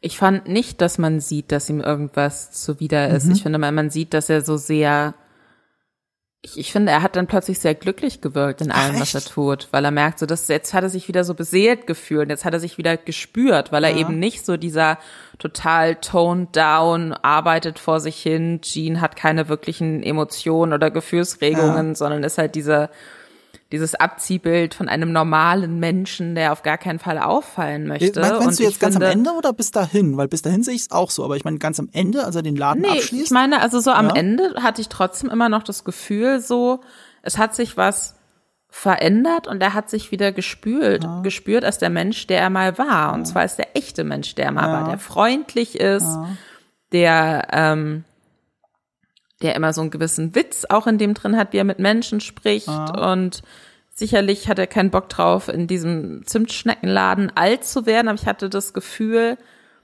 das war irgendwie so eine so eine Rückbesinnung ah. und mal gucken und und er vielleicht auch so sich wieder so lebendig fühlen, aber eben nicht als diese Kunstfigur Saul, sondern mhm. als echter Mensch Jimmy und das fand ich schon also auch in allem, wie er sich ja darstellt. Ich glaube, mhm. ich kann mir nicht vorstellen, dass sie diese Rückbesinnung auf Jimmy als so eine Zwischenstation machen, bis er dann wieder Saul sein kann. Das fände ich, ich würde es nicht ausschließen, aber das fände ich erzählerisch sehr unbefriedigend, ich, ich, wenn dann schlussendlich die Serie darauf enden würde. Ich, ich glaube, ich bin da schon näher bei dir im Sinne von, ich, ich spüre diese Sehnsucht, wieder ein Mensch zu sein, also Jimmy zu sein. Also ich mhm. glaube auch, Saul hat er da hängen lassen also die, so wie er die Krawatte und das Hemd hängen lässt, das hat er da hängen lassen, aber er hat so diese Sehnsucht, wieder er selbst sein zu können, schon, weil Saul Goodman ist ja nicht er selbst, das ist das alte Ego, mhm. das über Kim nicht hinweggekommen ist. Ähm, aber, aber dieser Jimmy McGill, den wir ganz am Anfang kennengelernt haben, ich glaube, den, den, oder auch der, der glückliche Jimmy McGill mit Kim, sagen wir es so rum. Der ganz, der ganz am Anfang der Jimmy McGill, der will auch nicht mehr sein. Aber ich, ich spüre diese Sehnsucht diese Melancholie. Aber dann meinen wir das Gleiche. Wir meinen das Gleiche. Dann sagen ja. wir ja eigentlich das Gleiche. Ja. lass uns, lass uns so verbleiben, dass wir es, dass wir es doch gleich meinen. Ähm, was wollte ich noch sagen? Es ist, ähm, aber er spielt mit diesem Saul Goodman Image. Und das finde ich so schön in diesem letzten Moment, als sie in diesem Garten stehen, er und Jeff, und dann dieser Dialog stattfindet. Ich habe es mir extra aufgeschrieben. Er, er ist ja wie ein Salesman wieder, er ist ja wieder Saul Goodman. In diesem Moment ist er Saul Goodman. Mhm. Und da sagt er ja auch, I can make it happen. Und Jeff guckt ihn lange an und fragt so, you? Und er sagt, Saul Goodman. Und, und Saul Goodman ist ja eh schon ein Wortspiel. Er steht ja für It's all good man. Es wird alles ja. wieder gut. Und es erinnerte mich irgendwie an diesen Say My Name Moment. Als anders. Das ist der Saul Goodman Say My Name Moment. Also statt Say it. Heisenberg. You're goddamn right. dieser, einer dieser vielen One-Liner. Und ja, das stimmt. Das ist auch You, Saul Goodman. Saul Goodman, der Name selber ist ja schon ein One-Liner. Mhm. Durch diese Doppeldeutigkeit. Und das Ganze dann eingefangen, und das wird uns ja durch diesen Gartendialog klar, okay, die ganze Folge ist schwarz-weiß. Und wie du gesagt hast, das Hemd muss bemustert sein, damit man sieht, dass es bunt ist, weil du siehst nicht, dass es bunt ist.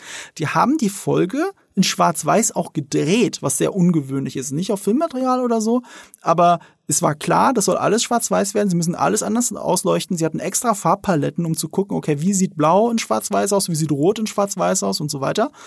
Und es gab davor, so hat sie Regisseurin genannt, eine Film Noir Masterclass. Der eine Co-Creator Peter Gold hat sich mit ihr und dem Kameramann zusammengesetzt und hat ihr tausend Ausschnitte aus verschiedenen Schwarz-Weiß-Filmen gezeigt. Vor allem Film Noir.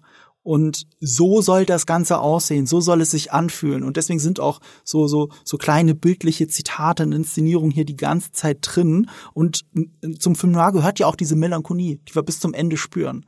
Das schwingt mhm. da alles dann auch auch mit. Ich weiß noch, ich habe bei Obi-Wan Kenobi habe ich mich sehr oft darüber beschwert, dass da Dutch Angles sind, die keinen Sinn machen. Also Dutch Angles sind diese holländischen, was eigentlich heißt Deutsch, die, Amis meinten Deutsch, sagen aber Dutch, haben Dutch rausgemacht, und gesagt, jeder holländische Winkel, aber es sind deutsche Winkel eigentlich. Ähm, Im Film Noir verdreht man ein bisschen die Kamera, um so ein expressionistisches Bild zu zaubern, das ist aus dem deutschen Stummfilm und das macht was mit einem. Das ist merkwürdig. Irgendwas stimmt hier nicht. Das hat bei Kenobi mhm. keinen Sinn ergeben, aber hier ist es schon so, weil es eine Mystery-Handlung hat. Weil du die ganze Zeit miträtselst. Was will er eigentlich? Was ist hier das Endziel? Und dann ist es ja auch noch so inszeniert wegen diesen Standoffs, wegen diesem äh, You, Saul Goodman. Es ist Film noir in Wirklichkeit. Und melancholisch und zutiefst bitter und zynisch. Und das schwingt da alles mit und eben auch durch das Schwarz-Weiß. Deswegen ist das so eine fantastische Entscheidung, das alles in Schwarz-Weiß zu machen, von vornherein. Ich muss auch wirklich sagen, also ich, je länger ich drüber nachdenke über die Folge, mhm. umso mehr glaube ich, dass es echt so meine Top 5, eine meiner oh. Top 5 Folgen ist, Schön. weil ich das einfach, mich hat das so krass begeistert tatsächlich, wie dass die Serie einem in dem Moment immer noch genau das gibt, was bei einem so unmittelbar von Füßen liegt, so mhm. infomäßig. Und dann denkst du dir so, okay, aber warum geht denn der jetzt immer wieder zu diesen Security-Leuten? Ah, okay. Es, der Plan ist, dass sie da äh, einbrechen. Mhm.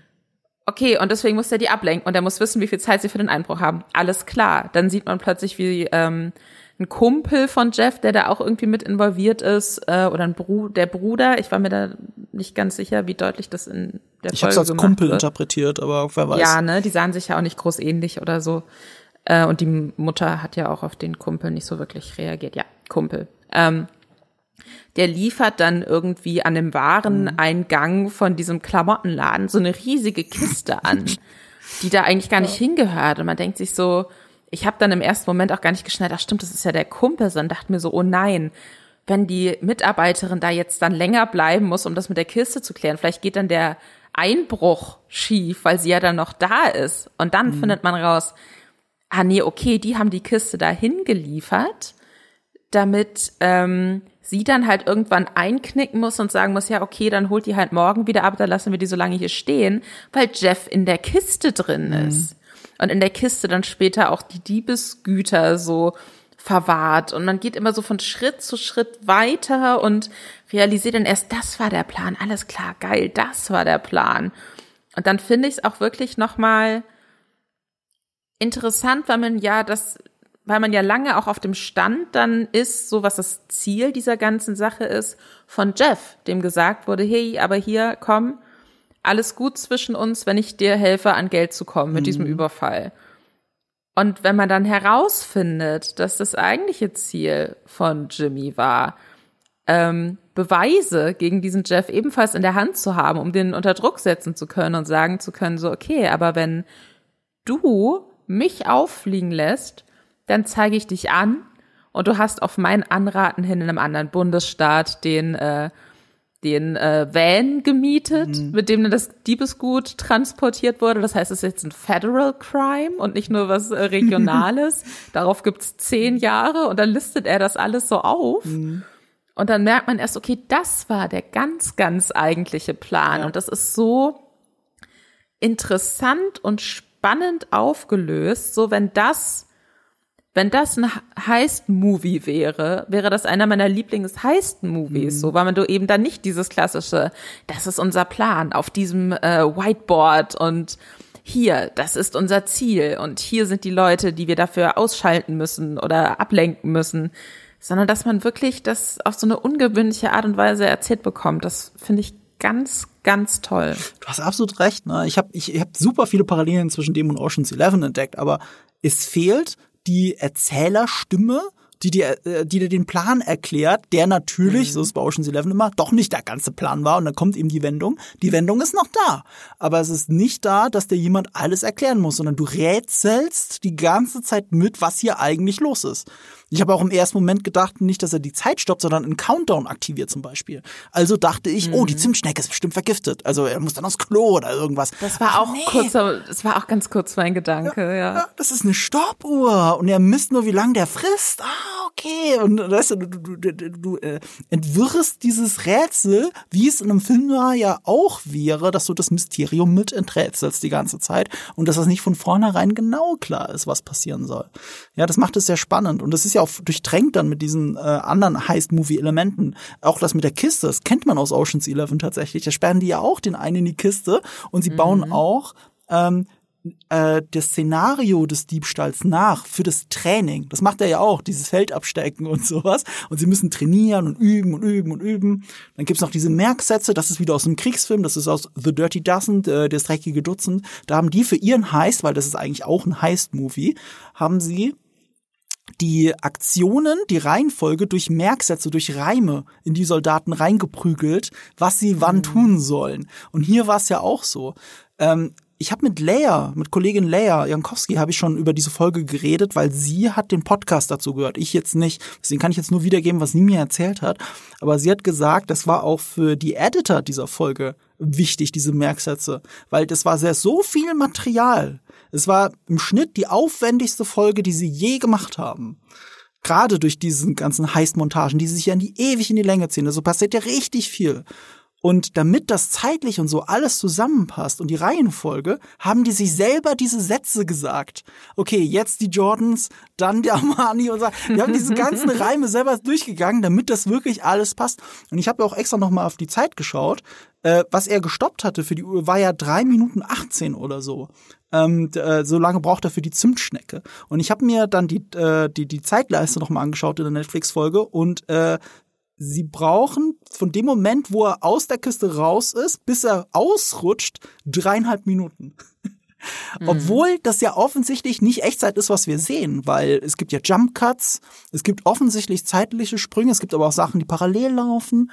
Ähm, eigentlich kann das nicht in Echtzeit sein, aber es fühlt sich so an und gleichzeitig, und das ist jetzt auch Magie von Schnitt und Inszenierung, ich bin während dieses Heists hatte ich keine so eine feste Verankerung, wie die Zeit ist. Ich wusste es nicht, aber brauchen die jetzt nicht so lange?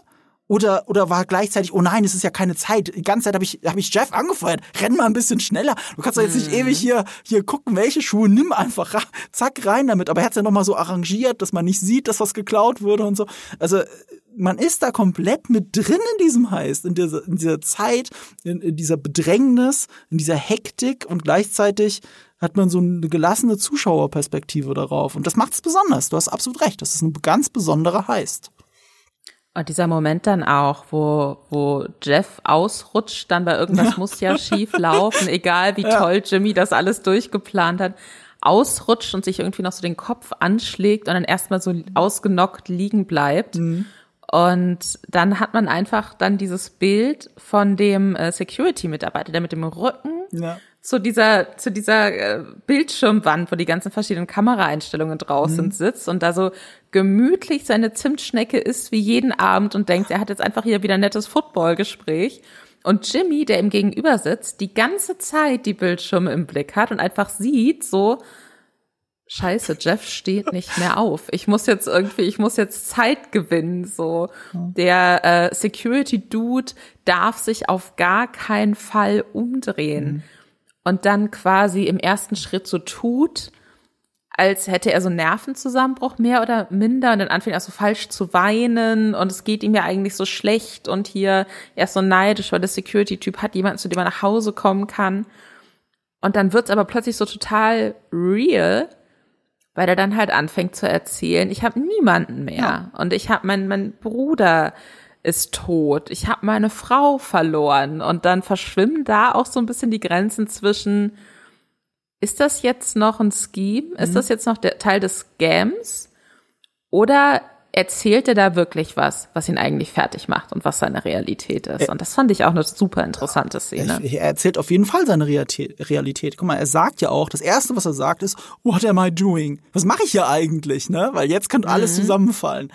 I'd, äh, und, und wenn, wenn, wenn er sterben würde, I'd be gone und dann ist halt nichts mehr da. Er hat keine Freunde, er hat keine Kinder und dann, als, als, als Jeff aufsteht, klatscht er. Er fällt ja komplett aus der Rolle und klatscht. So beendet er dieses Drama.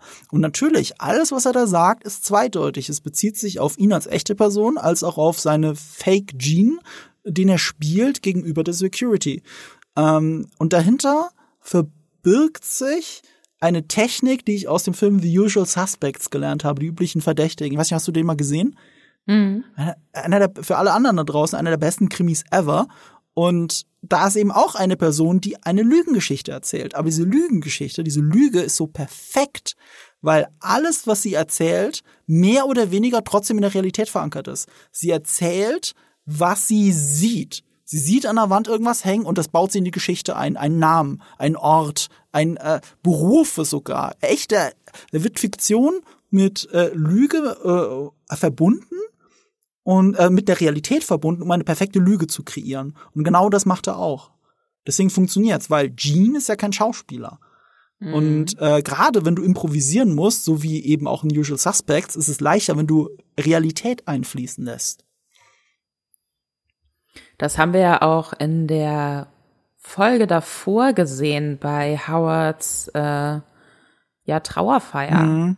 Wo er dann sagt, eigentlich war er immer neidisch auf ihn in so einem Moment, wo er denkt, er muss jetzt irgendwas sagen, ne, mhm. ne, um die Witwe auch so, um, um zu zeigen, dass er total traurig ist, wie das jetzt alles passiert ist. Und auch da steckt aber natürlich Wahrheit mit drin. Und das, ähm, ja, ich super, super interessant. Und wie er dann auch danach aus diesem Raum rausgeht, dann ist natürlich glücklicherweise ist mhm. Jeff dann doch wieder aufgestanden und dann äh, geht Jimmy da aus dem Raum raus, ne? Und das ist so ein bisschen suggeriert, zumindest in dem Moment. Vielleicht war das jetzt das letzte Mal, mhm. dass er da seine abendlichen Security-Besuch abgehalten hat. Wo man sich aber auch denkt so, aber irgendwie waren das ja jetzt auch, das schien sich ja fast so eine Art Freundschaft ja zu entwickeln. Und dann kommt aus diesem Raum raus und ist so komplett am Ende erstmal mhm. und kurz vor einer Panikattacke. Und ist dann aber doch irgendwie auch aufgeregt und fühlt wieder was. Mhm. Und das finde ich einfach und diese Szenen so mit diesen ganzen verschiedenen Zwischenebenen, wie Bob Odenkirk das einfach spielt und wie man da so mitfühlt, äh, finde ich Wahnsinn. Auch wieder von der Inszenierung her und, und, und die Bedeutung, die da immer mitschwingt. Was haben wir denn gesehen? Wir haben gesehen, wie Jeff ausgerutscht ist. Und woher kennen wir Jimmy? Er ist berühmt für sein Slippin' Jimmy. Was, wir haben mhm. Slippin' Jeffy gesehen. Gerade. Er wird ja auch Jeffy von der Mutter genannt. Und, und das ja. ist auch wieder toll inszeniert natürlich, weil sie haben so einen One-Shot gemacht, also die, die Kamera äh, schwenkt so mit ihm mit, während er um die Ecke rennt. Und wenn man genau hinschaut, das hat nämlich heute der, ich war, ne, Thomas Schnauz war es? Nee, Peter Gould, der Creator, der hat es getwittert als GIF oder so. Jeff rennt hinter ein Regal und rennt auf der anderen Seite wieder raus und, und kommentiert das mit Texas Switch.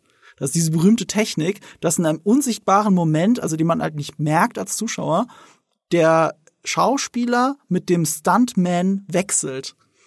Wir haben es nicht gesehen. Wir waren so invested in das alles. Normale, viele Texte-Switches siehst du. Ah, mhm. guck mal hier, der große Schauspieler verschwindet gerade hinter der Couch und wer da jetzt aufsteht, ist natürlich der Stuntman, der sich jetzt umnieten lässt. Nee, hier merken wir es nicht, weil wir selber so invested sind. Wir sind gefangen in dieser Hektik, in all dem und sehen das nicht. So ein perfekter Texte-Switch ist das.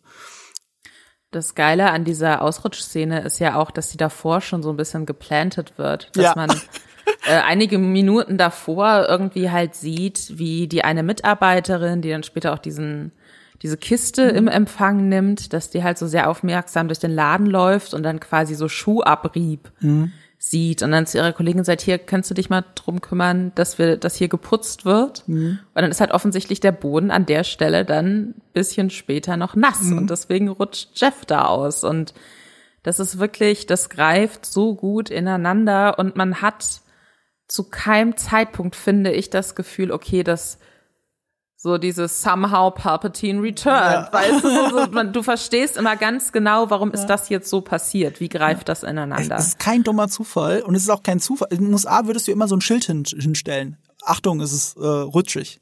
Aber das machst mhm. du ja mhm. nicht, wenn Feierabend ist. Es ist ja Schluss, ja. die schließen ja gerade den Laden. Für wen sollen sie das Schild hinstellen?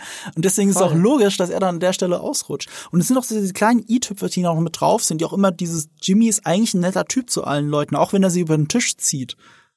Äh, das, diese Charakterisierung ist immer mit drin, weil er verspricht dieser Frau am Telefon ja ihr Blumen zu schicken und sie sagt so, nee, brauchen sie nicht, kein Problem. Und dann kommt am nächsten Tag wird die Kiste geholt und dann sagt ihr Mitarbeiter auch noch, da ist jemand, um die Kiste zu holen und er hat Blumen dabei. so, das ist nur ein Nebensatz, der schon halb im Hintergrund passiert. Aber es sind so diese kleinen Sachen, die auch nochmal zeigen, dass Jimmy ja eigentlich ein guter ist. Er müsste das ja nicht machen. Ja, und, ja. und, genau deswegen fragt man sich ja auch, geht er jetzt nochmal zu dem Security-Typ oder nicht? Weil das war ja auch ein netter Typ. Macht es oder macht das nicht? Es wäre auch ein guter Zeitpunkt, um damit aufzuhören, so nach dem Motto, okay, jetzt hast du hinter meine Fassade geblickt, jetzt kennst du mein inneres Ich. Es ist mir jetzt peinlich, nochmal mit dir in einem Raum zu sein und dann über Sport zu reden, in dem Wissen, dass im Raum liegt, wie unglücklich ich bin und du das genau weißt. Also es, ist bei, es sind beide Möglichkeiten da, so wie die Möglichkeit da ist, kauft er sich dieses Hemd oder jetzt nicht. Er könnte es ja kaufen und in den Schrank hängen. Nochmal ganz kurz zum Security-Typen. Mhm. Das ist übrigens Jerry aus äh, Parks and Recreation. Parks and Recreation habe ich immer noch nicht gesehen, aber ich will das gerne sehen, weil ich weiß, dass mir die Serie gefallen wird. Ich kenne ein paar Ausschnitte. Ja, die, die, die ist super. Und da spielt er halt auch irgendwie so ein so ein treu doofen mhm. Typen so ein bisschen, ähm, der eigentlich Gary heißt, aber niemand kann sich seinen Namen merken und dann haben sie halt einfach irgendwann, oh ne, sie nennen ihn halt immer Jerry und dann hört der halt irgendwann auch darauf und es war so ein bisschen so der Fußabtreter und dann dachte ich mir schon, als ich ihn dann jetzt in der Folge gesehen habe, so nein. Jetzt wird er hier auch wieder über den Tisch gezogen. ja, und dann musste diese ganzen Zimtschnecken essen. Ähm, äh, hier, äh, Leia hat mir das auch erzählt. Ich meine, das ist eh klar, wenn man, wenn man jemanden im Film essen sieht, dann wird die Szene wird ja aus so vielen verschiedenen Perspektiven gedreht und dann auch so oft die Text wiederholt. Die Leute hören nicht auf zu essen. Sie essen, essen, essen die ganze Zeit. Und er hat am Ende so viele Zimtschnecken essen müssen, dass er sie auch nur noch ausgespuckt hat. Er hat sie schon gar nicht mehr runtergeschluckt. Er hat sie gekaut und dann, äh, wenn, wenn Cut war, hat er sie wieder ausgespuckt. ist ein bisschen traurig. Ähm, aber ich glaube, so ähnlich ist es auch. Erinnerst du dich noch an diesen alten Heidi Klum Werbespot, dass sie mal für McDonalds Werbung gemacht hat? Erinnerst du dich noch dran? Ja, ich glaube. Da sieht man sie abbeißen und ich musste immer so lachen, weil dann ist Schnitt weg, Gegenreaktion von der Person, die ihr gegenübersteht, irgendein Produktionsassistent, Schnitt wieder auf Heidi Klum. Man sieht, dass sie kaut und also, nee, warte mal, man sieht, dass sie anfängt abzubeißen. Das Ding ist halt, ich habe immer bei diesem Werbespot lachen müssen, weil man nie sieht, dass Heidi Klum abbeißt und dass sie auch runterschluckt. Sie, sie tut so, als würde sie jetzt in diesen leckeren McDonalds-Burger reinbeißen und als würde sie darauf rumkauen, aber man weiß einfach, wenn man weiß, wie sowas gedreht wird, das macht sie nicht. Und das ist auch der Grund, warum in Scrubs du nie, nie jemanden essen siehst, weil es gibt sehr viele Szenen, in der die Leute am Tisch sitzen zum Mittag an der, in der Kantine und sie haben dann irgendwann für sich entschlossen, okay, wir, wir essen einfach nicht, weil das müssen wir so oft drehen. Wir können nicht da sitzen und die ganze Zeit das Zeug in uns reinschlingen. Also essen wir einfach niemals. Das Essen steht immer darum, schon aufgegessen oder sie wollen anfangen zu essen, aber niemand isst. Das ist ein ganz kleines Das macht Detail. mich in Succession so fertig, ja? aber das ist ja auch so ein ganz bewusstes Ding der Show, einfach, dass da immer so un das unfassbarste Essen aller Zeiten so aufgefahren wird. aber niemand isst da jemals. Die Leute sitzen immer nur um das mega geile Essen rum und beefen sich gegenseitig, aber der Hummer wird schlecht. Der Humor wird schlecht. Ja, äh, genau darum geht's ja auch in Succession dann. Sie sind ja reich, aber es ist ja an, an, an die auch, sie wissen ja diesen Reichtum auch nicht mehr zu leben, sondern sie haben andere Probleme. Voll. Und eine andere interessante Essensanekdote in Bezug auf äh, Schauspiel, ähm, ich glaube, das hat äh, Brad Pitt auch schon in mehreren Interviews gesagt, aber ich habe mal sein, seine Schauspielcoach in, mhm. keine Ahnung, gibt es Coachin? Ich glaube nicht. Egal. Die Frau, die ihn äh, lange unterstützt mhm. hat, auch bei so bestimmten Fragen und was macht man, wenn man im Hintergrund rumsteht und gerade nicht aktiv zum Bild beiträgt, mhm. ohne dass man dann dumm aussieht oder so. Ähm, und die hat ihn, die habe ich mal interviewt. Mhm. Und sie hat ihm irgendwann gesagt, ähm, wenn er nicht weiß, was er mit seinen Händen oder mit seinem Körper oder mit seinem Gesicht machen soll, wenn er jetzt nicht ganz aktiv an der Szene teil hat, dann soll er halt einfach was essen. Mhm. Und wenn man mal drauf achtet, dann sieht man auch so in sieben oder so, wenn Brad Pitt nur so am Rand sitzt, mhm. der isst immer irgendwas. Ja. Weil, ne, weil sie ihm das gesagt hat und das funktioniert anscheinend für ihn. Man, wir haben ja auch Ocean's Eleven erwähnt, da ist er die ganze Zeit. Immer. Da gibt's auch Compilations davon, wie viel er isst mhm. in Ocean's Eleven. Er redet die ganze Zeit auch mit vollem Mund teilweise und schluckt immer erst runter. Es ist Wahnsinn. Das ist schon fast ein Running Gag, glaube ich, tatsächlich. Da, da hat nicht nur mit ja. seiner Schauspielerei zu tun, sondern wirklich so, lassen wir ihn essen. Wir finden es witzig, wenn, wenn jemand, der nicht so aussieht, als würde er alles essen, was er will. Also äh, aus, aus, aus körperlichen Gründen kann er das ja offensichtlich nicht tun, aber hier tut er es die ganze Zeit. Deswegen ähm, äh, ist das da besonders witzig. Es ist diese Serie, also diese Folge hier ist auch so voller Details. Also auch dadurch, dass es ein Heist ist.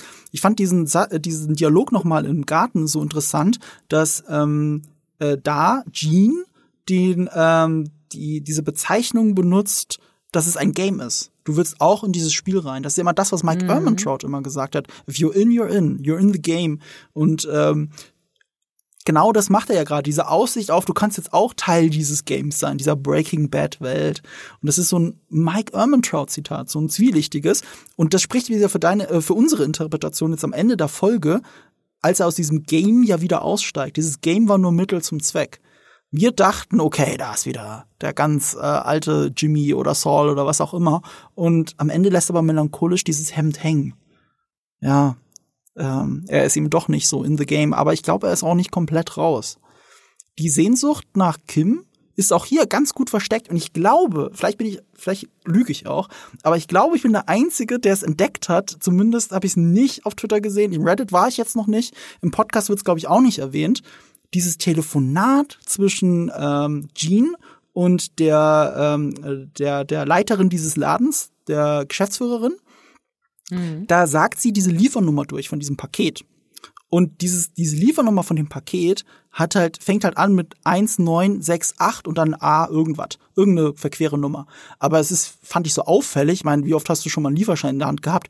wann fängt schon mal ein Lieferschein an mit einem Jahr? Also 1968.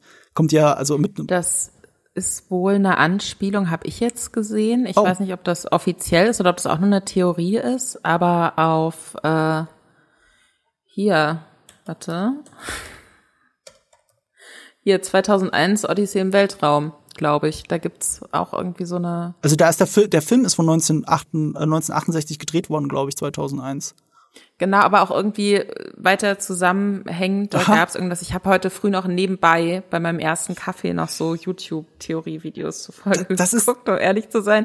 Ich krieg's gerade nicht mehr richtig zusammen, aber das äh, Das war wohl die Theorie. Was ist deine Theorie mit Kim? Ah, ich glaube, die ist besser, meine Theorie. Zuerst habe ich gedacht, okay, das ist offensichtlich ein Geburtsjahr. Das könnte ja hin, hinkommen bei den Schauspielern. Dann gucke ich nach. Bob Odenkirk war, glaube ich, 64 geboren oder so. K äh, hier Ray Seahorn wurde 1972 geboren. Das hat mit nichts zusammengepasst, auch nicht mit den Seriencreatoren und so. Ich sag, warum 1968? Und dann bin ich auf die Idee gekommen, ich google nicht die Geburtsjahre der Schauspieler, sondern die Geburtsjahre der fiktiven Figuren. Die gibt's nämlich auch in diesen diversen Breaking Bad Wikis hm. und so. Und ähm, Saul Goodman ist demnach 1960 geboren, also Jimmy McGill ist 1960 geboren und Kim Wexler ist 1968 geboren.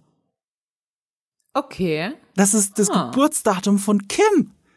Und das hat er einfach so in diesen fiktiven, in diesen Fake-Lieferschein so mit eingebaut, weil er hat den ja geschrieben.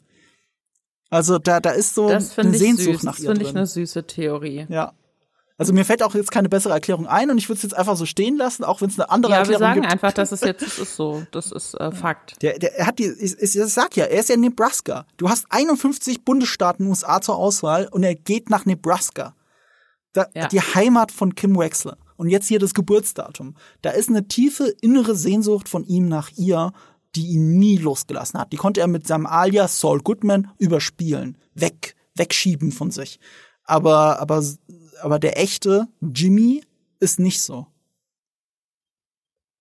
Ich bin sehr gespannt, was danach kommt, worüber ich gerne noch kurz mit dir mhm. reden würde. Wahrscheinlich war das bisher, äh, ich muss deine ganzen anderen Better Call Saul Folgen noch nachholen, um ganz ehrlich zu sein, aber es ist auf meiner Liste. Oh, danke. Äh, hatte die letzten Tage nicht so viel Zeit. Ähm, vielleicht hast du da jetzt auch schon in jeder Folge drüber gesprochen, aber deswegen müssen wir dann jetzt vielleicht auch gerade deswegen auch nochmal drüber sprechen. Ähm, wann kommen Walt und Jesse? Ich, Weil die gängige Theorie war ja, dass das eigentlich diese Woche gut mhm. passen könnte. Gab es ja auch die Geschichte, dass äh, Nippy angeblich mal bei IMDb, also dass sie da auch als Schauspieler mitgelistet waren nicht. für die Folge? Das weiß ich nicht. Aber IMDb ist auch nicht mal die 100% richtige Quelle. Ähm, mhm. es, es, gibt irgendwo auch, auch wieder bei IMDb habe ich gesehen, dass ihr Foto irgendwo für eine Folge verwendet wurde, aber das kann ja auch nur Placebo sein. Also ich, ja. ich habe darüber tatsächlich noch nicht so fantasiert. Jetzt, wo wir nur noch drei Folgen haben, bin ich mir relativ sicher, dass es die nächste oder die übernächste Folge ist. Weil ich glaube, die ja, letzte Finale Folge, nicht. genau, die letzte Folge ja. muss sich ihm widmen und ich hoffe, hoffe, hoffe, Kim widmen. Ähm, ich glaube, es ist die nächste. Ich glaube, die nächste Folge spielt in der Saul Timeline wieder. Das ist meine meine Theorie. Wir hatten jetzt Gene Timeline, eine ganze Folge der Gene Timeline gewidmet hätte. Wer hätte das gedacht? Es wurde angedeutet. Ähm, und zwar, wir werden es einen Tag vorher, sage ich dir, werden wir es mehr oder weniger erfahren. Weil was sie sehr geil machen bei dieser zweiten Staffelhälfte ist, die haben immer so geile Promo-Bilder, ähm, die sehr künstlerisch sind, sehr verkünstelt sind und gleichzeitig, also wirklich wie die Faust aufs Auge auf die Folge passen, wenn du sie gesehen hast. Also diese erste Folge, diese Point and Shoot nach dem Mid-Season-Finale, die hatte ein Meer von oben fotografiert, schwarz-weiß und eine ganz kleine farbige Kakerlake. Eine ganz kleine Kakerlake, die an diesem Strand entlang läuft, ne? Und das Meer eben für Howards Tod und die Kakerlake, die, wie Lalo bezeichnet ihn ja als Kakerlake, ähm, die für Saul Goodman steht, dass er ja auch mit Schuld ist daran, dass Howard gestorben ist. Das hat dieses Poster symbolisiert. Dann gab es ein Poster, das muss ich überlegen, das war äh, so ein Aschenbecher von Howard Hamlin, äh, nicht von Howard Hamlin, von HHM, zerbrochen und äh, auf einem schwarz-weißen Tisch wieder und eine Zigarette mit der Asche nur auf dem M, das McGill. Der verbrannte mhm. McGill, der zerbrochene Aschenbecher HHM fällt auseinander, es gibt eine Trauerfeier, lauter so ein Kram. Bei diesem Poster war es eine Zimtschnecke auf dem Teller, halb aufgegessen und der Ring von ihm. Der Ring, den er wie ein Kostüm, ein Superheld, der sein Kostüm weggesteckt hat. Das holt er ja aus dem Schrank wieder raus, dieser Ring. Und den dreht er ja auch, bevor es zum ersten Mal bei der Security reingeht, die alte Nummer, dass er an diesem Ring dreht und dann erst klopft. Ähm, mhm. Dieses Poster war komplett schwarz-weiß ohne farbig, farbiges Element und das eben anders als die anderen. Und da hätte man schon drauf kommen können, oh Moment mal, könnte die Folge nur in der Gene Timeline spielen. Hatte ich jetzt äh, auch bisher nicht als Theorie gehört oder so. Aber es gibt diese kleinen Hinweise, zumindest auf die Timeline, ähm, in diesen Werbeplakaten und die kommen einen Tag vorher raus, ich glaube montags. Also tatsächlich, am Montag könnten wir zumindest ahnen, ob Walt und Jesse in der Folge vorkommen. Es wäre mein Tipp, das oder die Folge drauf. Ja, ja, nee, aber das klingt sinnvoll. Ich, ich bin mal gespannt, weil es gab ja, wie gesagt, ich weiß, ich habe es noch nicht gehört, deswegen weiß mhm. ich nicht, ob du da vielleicht äh, bei der letzten Folge auch schon drüber gesprochen hast, aber da gab es ja auch in Fankreisen sehr viel Diskussion darüber, ähm, in welchem Jahr man jetzt mhm. mit der Saul-Timeline ist und wie mhm. groß dieser Time-Jump mhm. tatsächlich ist zwischen dieser Trennung und er wacht jetzt endgültig als Saul mhm. auf in seiner Protzhütte mit seinem furchtbaren Bart mhm. und so. Ähm, und da gab es ja auch verschiedene Hinweise in der Folge, die da irgendwie gesät wurden, die sich zum Teil auch so ein bisschen widersprochen hatten. Ich bin so das Lager, was glaubt, dass wir in der Breaking Bad Timeline jetzt mhm. sind auch, ja. mit der Saul Timeline. Ähm, und deswegen dachten viele Leute, ah, okay, jetzt in der Folge kommen sie dann. Ich find's ganz smart, dass sie da jetzt nicht genau das nachgeliefert haben, was man wahrscheinlich gedacht hat, wenn man sich dachte, okay, jetzt ist Saul richtig da, sondern erstmal wieder was anderes. Aber ich fand es auch wichtig, dass wir jetzt nochmal wirklich so eine komplette Folge Jean bekommen haben, weil der davor ja auch immer nur so mhm. kurz so reingetröpfelt wurde, storymäßig, mhm. und dann ja auch so lange nicht mehr so richtig präsent war, dass es sich für mich super unnatürlich und seltsam angefühlt hätte, wenn dann, keine Ahnung, die letzten beiden Folgen dann komplett mhm. Jean hätten sein müssen, mhm. zum Beispiel, damit man irgendwie da noch was storymäßig mhm. über die Bühne kriegt, worauf man schlussendlich dann sowieso hinauslaufen muss. Ähm, das fand ich sehr, sehr smart, aber das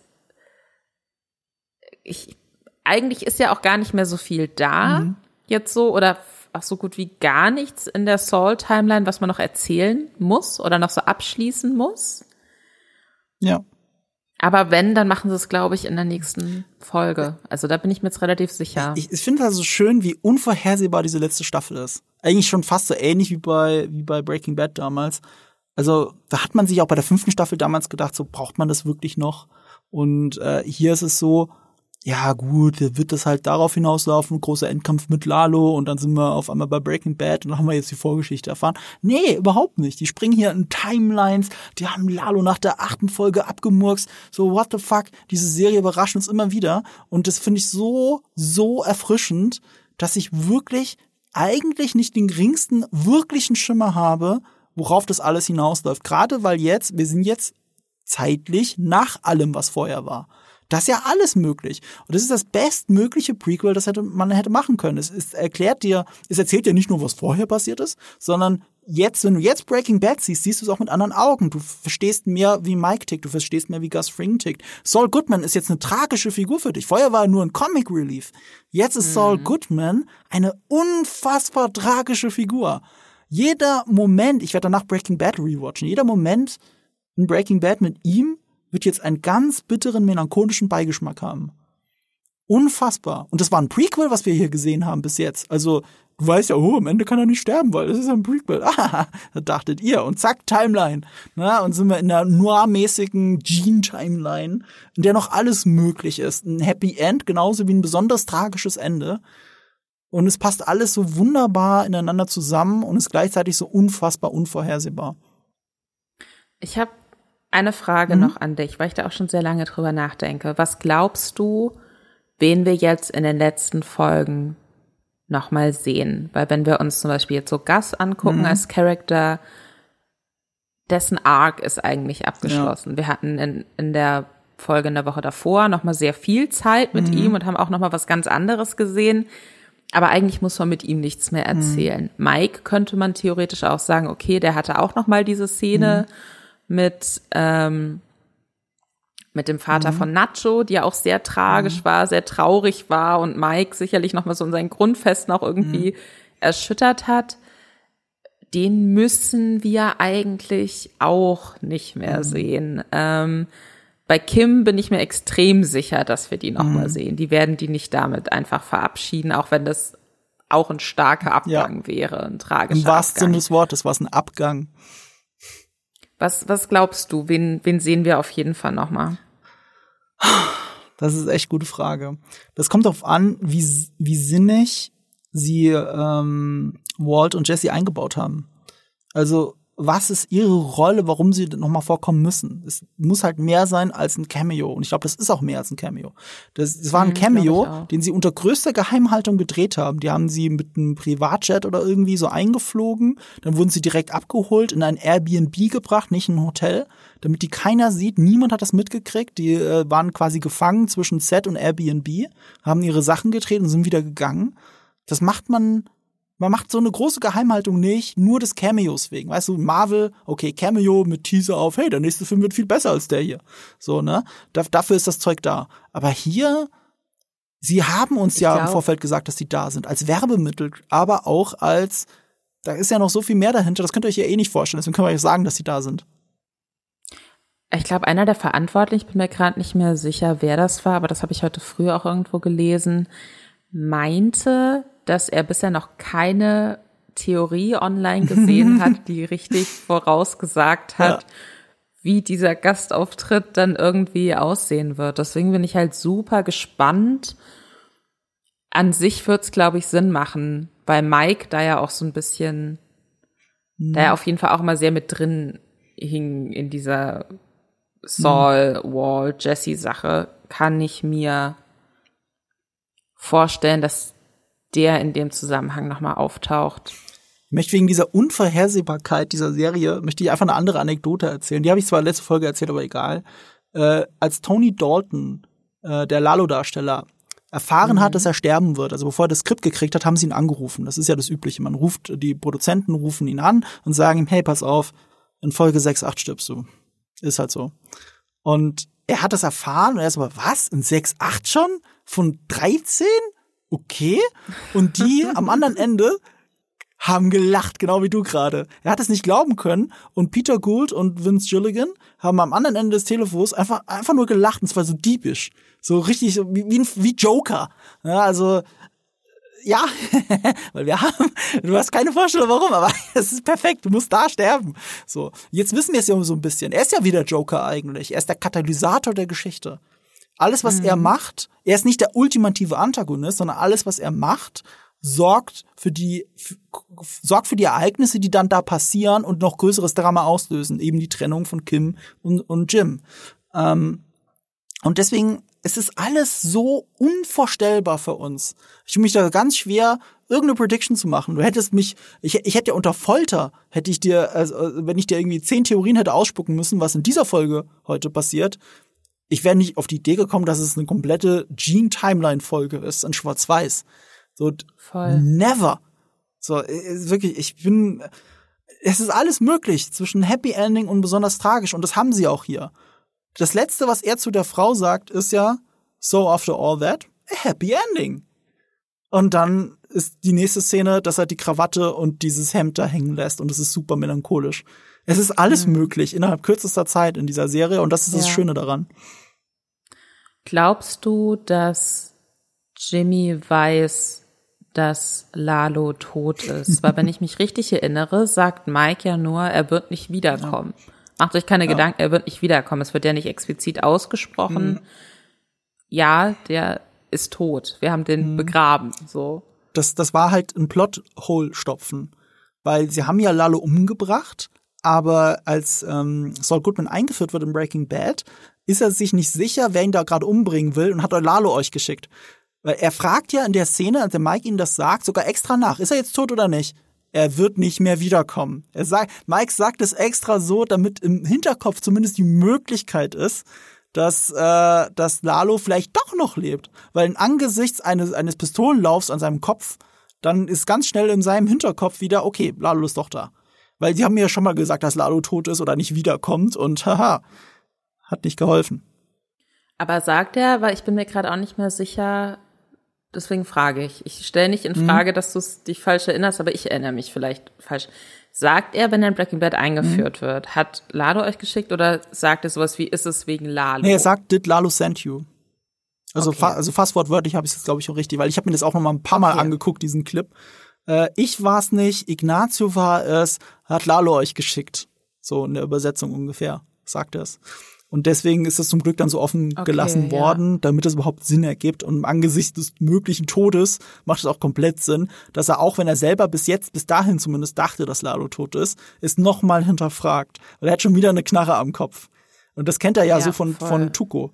Der hat das ja auch so mit ihm gemacht, genau so.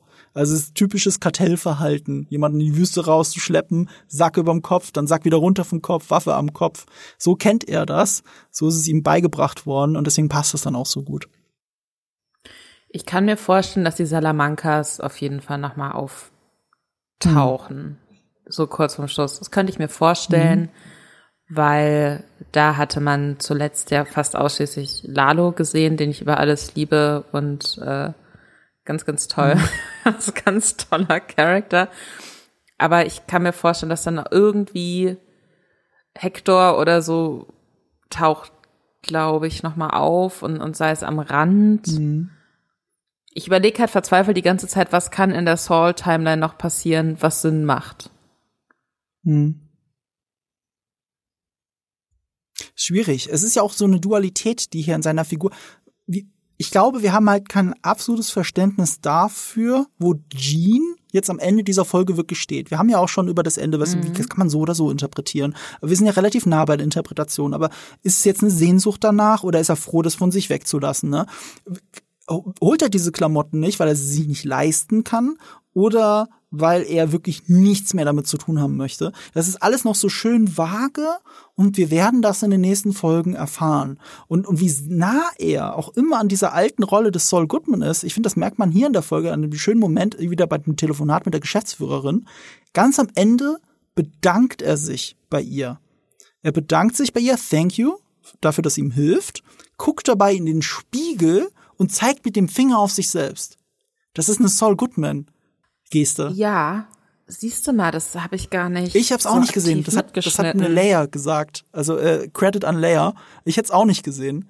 Ich hätte mir das Thank you sogar aufgeschrieben, weil das hat er irgendwie so schön betont. Aber sie, so, er guckt in den Spiegel, er bedankt sich bei sich selbst. Und ich so, fuck, stimmt. Wahnsinn, oder? Diese, dieser Subtext, der da so mit drin steckt. Und deswegen lohnt es sich ja auch bei dieser Serie Folgen einfach mehrmals zu gucken. Ich finde immer, so ein Podcast wird im Ganzen gar nicht gerecht, weil wir jetzt so, weißt du, höchstens mit ein paar Notizen äh, äh, über diese Folge reden, sogar länger als die eigentliche Folge ist. Und trotzdem werden wir nie alles ergründen können. Und ich glaube, auch in zehn Jahren, wenn wir die Serie rewatchen, wird es uns genauso gehen. Selbst mit dem Wissen, wie sie ausgeht.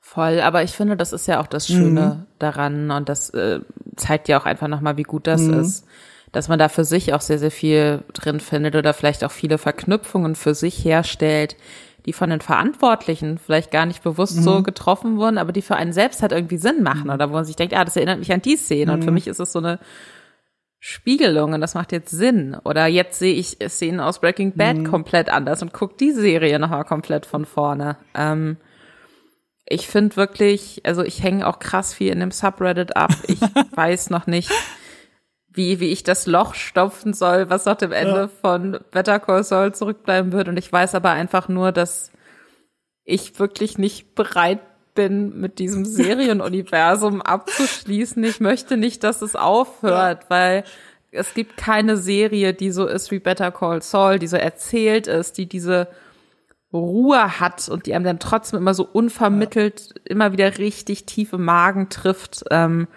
das ist für mich ganz, ganz besonders und ich hätte gerne lieber noch 30 weitere Folgen. Ich kann mir auch vorstellen, einfach eine Serie Jean im Einkaufszentrum mhm. und die kleinen Tricks, die er da abzieht und wie er sich mit dem Security mhm. Man über Football unterhält, würde ich mir auch reinziehen. Gebt mir davon auch fünf Staffeln. Alles gut. Ja, ja. Er sagt an einer Stelle auch Call me Jean. ganz am Anfang, als er Jeff trifft und mit neben der Mutter sitzt, Call Me Jean. Von mir aus kann die nächste Serie Call Me Jean heißen und das ist mir dann auch egal.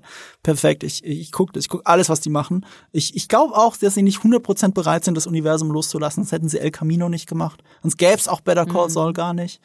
Also es ist auch nicht Vince Gilligan alleine, der hat ja hier Breaking Bad gemacht und sein Co-Produzent war eben Peter Gould und Peter Gould hat ihn zu Better Call Saul auch so mit überredet und jetzt haben sind beide halt die Showrunner davon und sie sagen zwar, wenn jetzt Better Call Saul erstmal vorbei ist, dann müssen sie erstmal Pause machen, sie können auch keine Wüste mehr sehen und so, aber ich hoffe, dass sie diesem Universum nie ganz den Rücken kehren, weil da kann man ja noch so viel erzählen. Es muss ja auch nicht immer mit den alten Figuren sein, die sich dann 20 Jahre jünger spielen, aber offensichtlich 10 Jahre älter aussehen. Es ist so viel möglich, diese Bildsprache. Das, ich will mehr von denen. Ich, ich kann nicht aufhören, das zu gucken, wirklich. Ähm, es ist auch dieser letzte Shot, den wir da gesehen haben. Eine Doppeldeutigkeit, die ich noch erwähnen möchte, ist, diese sechste und letzte Staffel beginnt im allerersten Shot mit sehr vielen bunten Krawatten, die in Zeitlupe an der Kamera vorbeifliegen, in eine Kiste rein, weil sie die Wohnung ausräumen von Saul Goodman. Und diese mhm, Folge stimmt. endet mit einer Krawatte bei einem bunten Hemd in schwarz-weiß, während ein Jean sich davon entfernt, sich von Saul Goodman entfernt. Das ist der letzte Shot hier. So, also diese Closure, welche Serie hat so eine Bildsprache? Mir fällt keine ein. Und mit jeder weiteren Folge, auch mit dieser Folge, klettert Better Call Saul in meiner Liste der besten Serien aller Zeiten immer einen Platz höher. Immer höher, immer höher. Ich bin jetzt an dem Punkt, wo ich glaube, wenn sie das Ende nicht verkacken, ist das die nach Sopranos für mich die beste Serie aller Zeiten. Und das hätte ich, selbst ich, nicht am Anfang der Staffel gesagt. Weil, wie wollen sie das schon zu Ende bringen? Relativ nur nach 15, keine Ahnung. Im besten Fall wie Breaking Bad. Ich finde, dass Breaking Bad ein 0 auf 14 Ende hat, wenn der Böse stirbt. Weißt du, was ich meine? Da war Sopranos ja. wesentlich cleverer. Aber und für sich ist Breaking Bad natürlich eine fantastische Serie, aber Breaking Bad hat nicht das perfekte Ende für mich. Aber wenn jemand auf dem Weg zu einem perfekten Ende ist, mit einem perfekten Weg, dann ist es Saul Goodman in, äh, also Better Call Saul. Und ich habe sowas noch nie gesehen, noch nie in der Serie. Diese Sprünge zwischen den letzten Folgen in der letzten Staffel, das gab's ja noch nie. Man muss ja auch vor allem sagen, gerade was das perfekte Ende angeht, das ist ja nochmal umso schwerer, wenn man mhm. Eine Prequel-Serie im Endeffekt macht. Mhm. Weil da, du, eigentlich weißt du ja, du ja. glaubst ja zu wissen, ja. was das Ende der Erzählung ja. ist. Aber allein, was du vorhin auch schon gesagt hast, dass sie diesen Zeitsprung dann zu Jean haben und so, das ist so ein Geniestreich. Ich hab, ich hab oft Angst, wenn Serien, die ich sehr gerne mag, aufs Ende zugehen, dass ich immer denke, oh Gott, wenn ihr das jetzt kaputt macht, dann werde ich die Serie für immer hassen und niemals darüber hinwegkommen.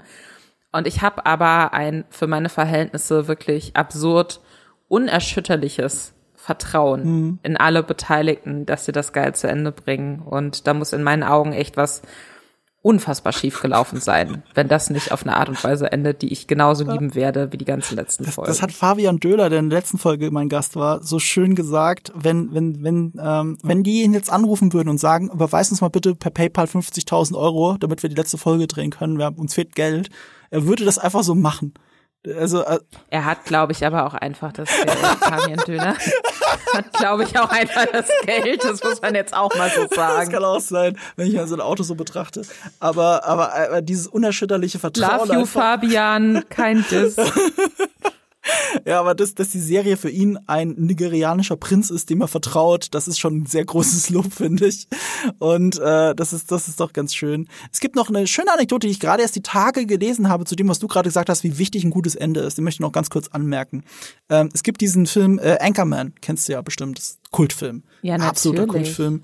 Und der ist von Adam McKay. Und Adam McKay hat erzählt, dass er damals nicht verstanden hat, als sie den Film Testpublikum vorgeführt haben. Die haben durchgehend gelacht. Alle fanden es super, alle hatten eine tolle Zeit. Aber im Bewertungsbogen zu dem Film hat das Testpublikum den Film richtig abgewatscht. Richtig durchschnittlich, wenn nicht unterdurchschnittlich. Und er hat das nicht verstanden. Die haben doch alle gelacht, die fanden das alle cool. Wo ist das Problem? Und dann hat sein Editor zu ihm gesagt, du hast den Hund am Ende umgebracht. Das ist das Problem dieser Hund, der wird immer Ende, glaube ich, von der Brücke getreten oder so im fertigen Film und kommt dann wieder zurück. Aber in, in der ursprünglichen Version ist der Hund tot gewesen. Und diese kleine Sache, dass der Hund stirbt, und das zieht das Publikum so runter, dass der Film komplett abgewatscht wird. Das ganze Ende ist quasi im Arsch. Und dann haben sie es nachgedreht und dann kommt der Hund halt zurückgelaufen und ihm geht's gut. Das ist alles, was sie geändert haben. Zack, Kultfilm. Kultfilm beim Testpublikum, Kultfilm beim Publikum da draußen es, es, es hängt wirklich noch viel mehr vom Ende ab, als wir alle denken. Vielleicht taucht der, der Goldfisch nochmal auf und wird getötet. Ach Gott. Und dann ist alles vorbei und die Leute rasten aus und, und hassen ja. alles. Nee, ich, ich bin da froher Hoffnung und äh, Ich werde mich bei dir melden, wenn ich neue Theorien gefunden habe. Und dann müssen wir die auch ohne Mikro diskutieren. Sehr gerne. Unbedingt. Aber wenn ihr nicht verpassen wollt, was Lisa vom Ende von Better Call Saul hält, dann müsst ihr mal bei Streamgestöber vorbeischauen, dem offiziellen Movie Pilot Podcast, weil da werdet ihr über das Ende ja reden, hast du ja gesagt. Genau, ich weiß noch nicht, ob ich selbst dabei sein werde. Wir haben, äh, wir müssen da noch mal gucken, wer sich danach emotional dazu in der Lage fühlt nach dem Finale. Ähm, aber ich glaube, ich werde dann zumindest eine Sprachnachricht äh, dazu geben, wenn ich nicht selbst mit dabei bin. Äh, wir sprechen da immer in wechselnder Konstellation über Serien. Ich habe da zuletzt über die dritte The Boys Staffel geguckt, die für mich auf jeden Fall auch kurz hinter Better Call Saul auf jeden Fall am Ende des Jahres in meiner jahresbesten Serienliste sein ja. wird. Aber ansonsten werde ich definitiv meine Gedanken äh, twittern, glaube ich. Meine weiterführenden Gedanken zu äh, Better Call Saul, da könnt ihr mir unter Anti-Alles-Lisa folgen. Ja, da ist ja auch Anti-Alles, das kann ich schon sagen. Ne, Quatsch. Aber auch voller Liebe. voller Liebe, das stimmt tatsächlich. Äh, es ist aber auch voller sexueller Anspielung. Kann man das, kann man das teasern, ohne, ohne es zu, ohne, ist dem so? Da muss ich mal ja, drauf also, achten. Äh, echt jetzt?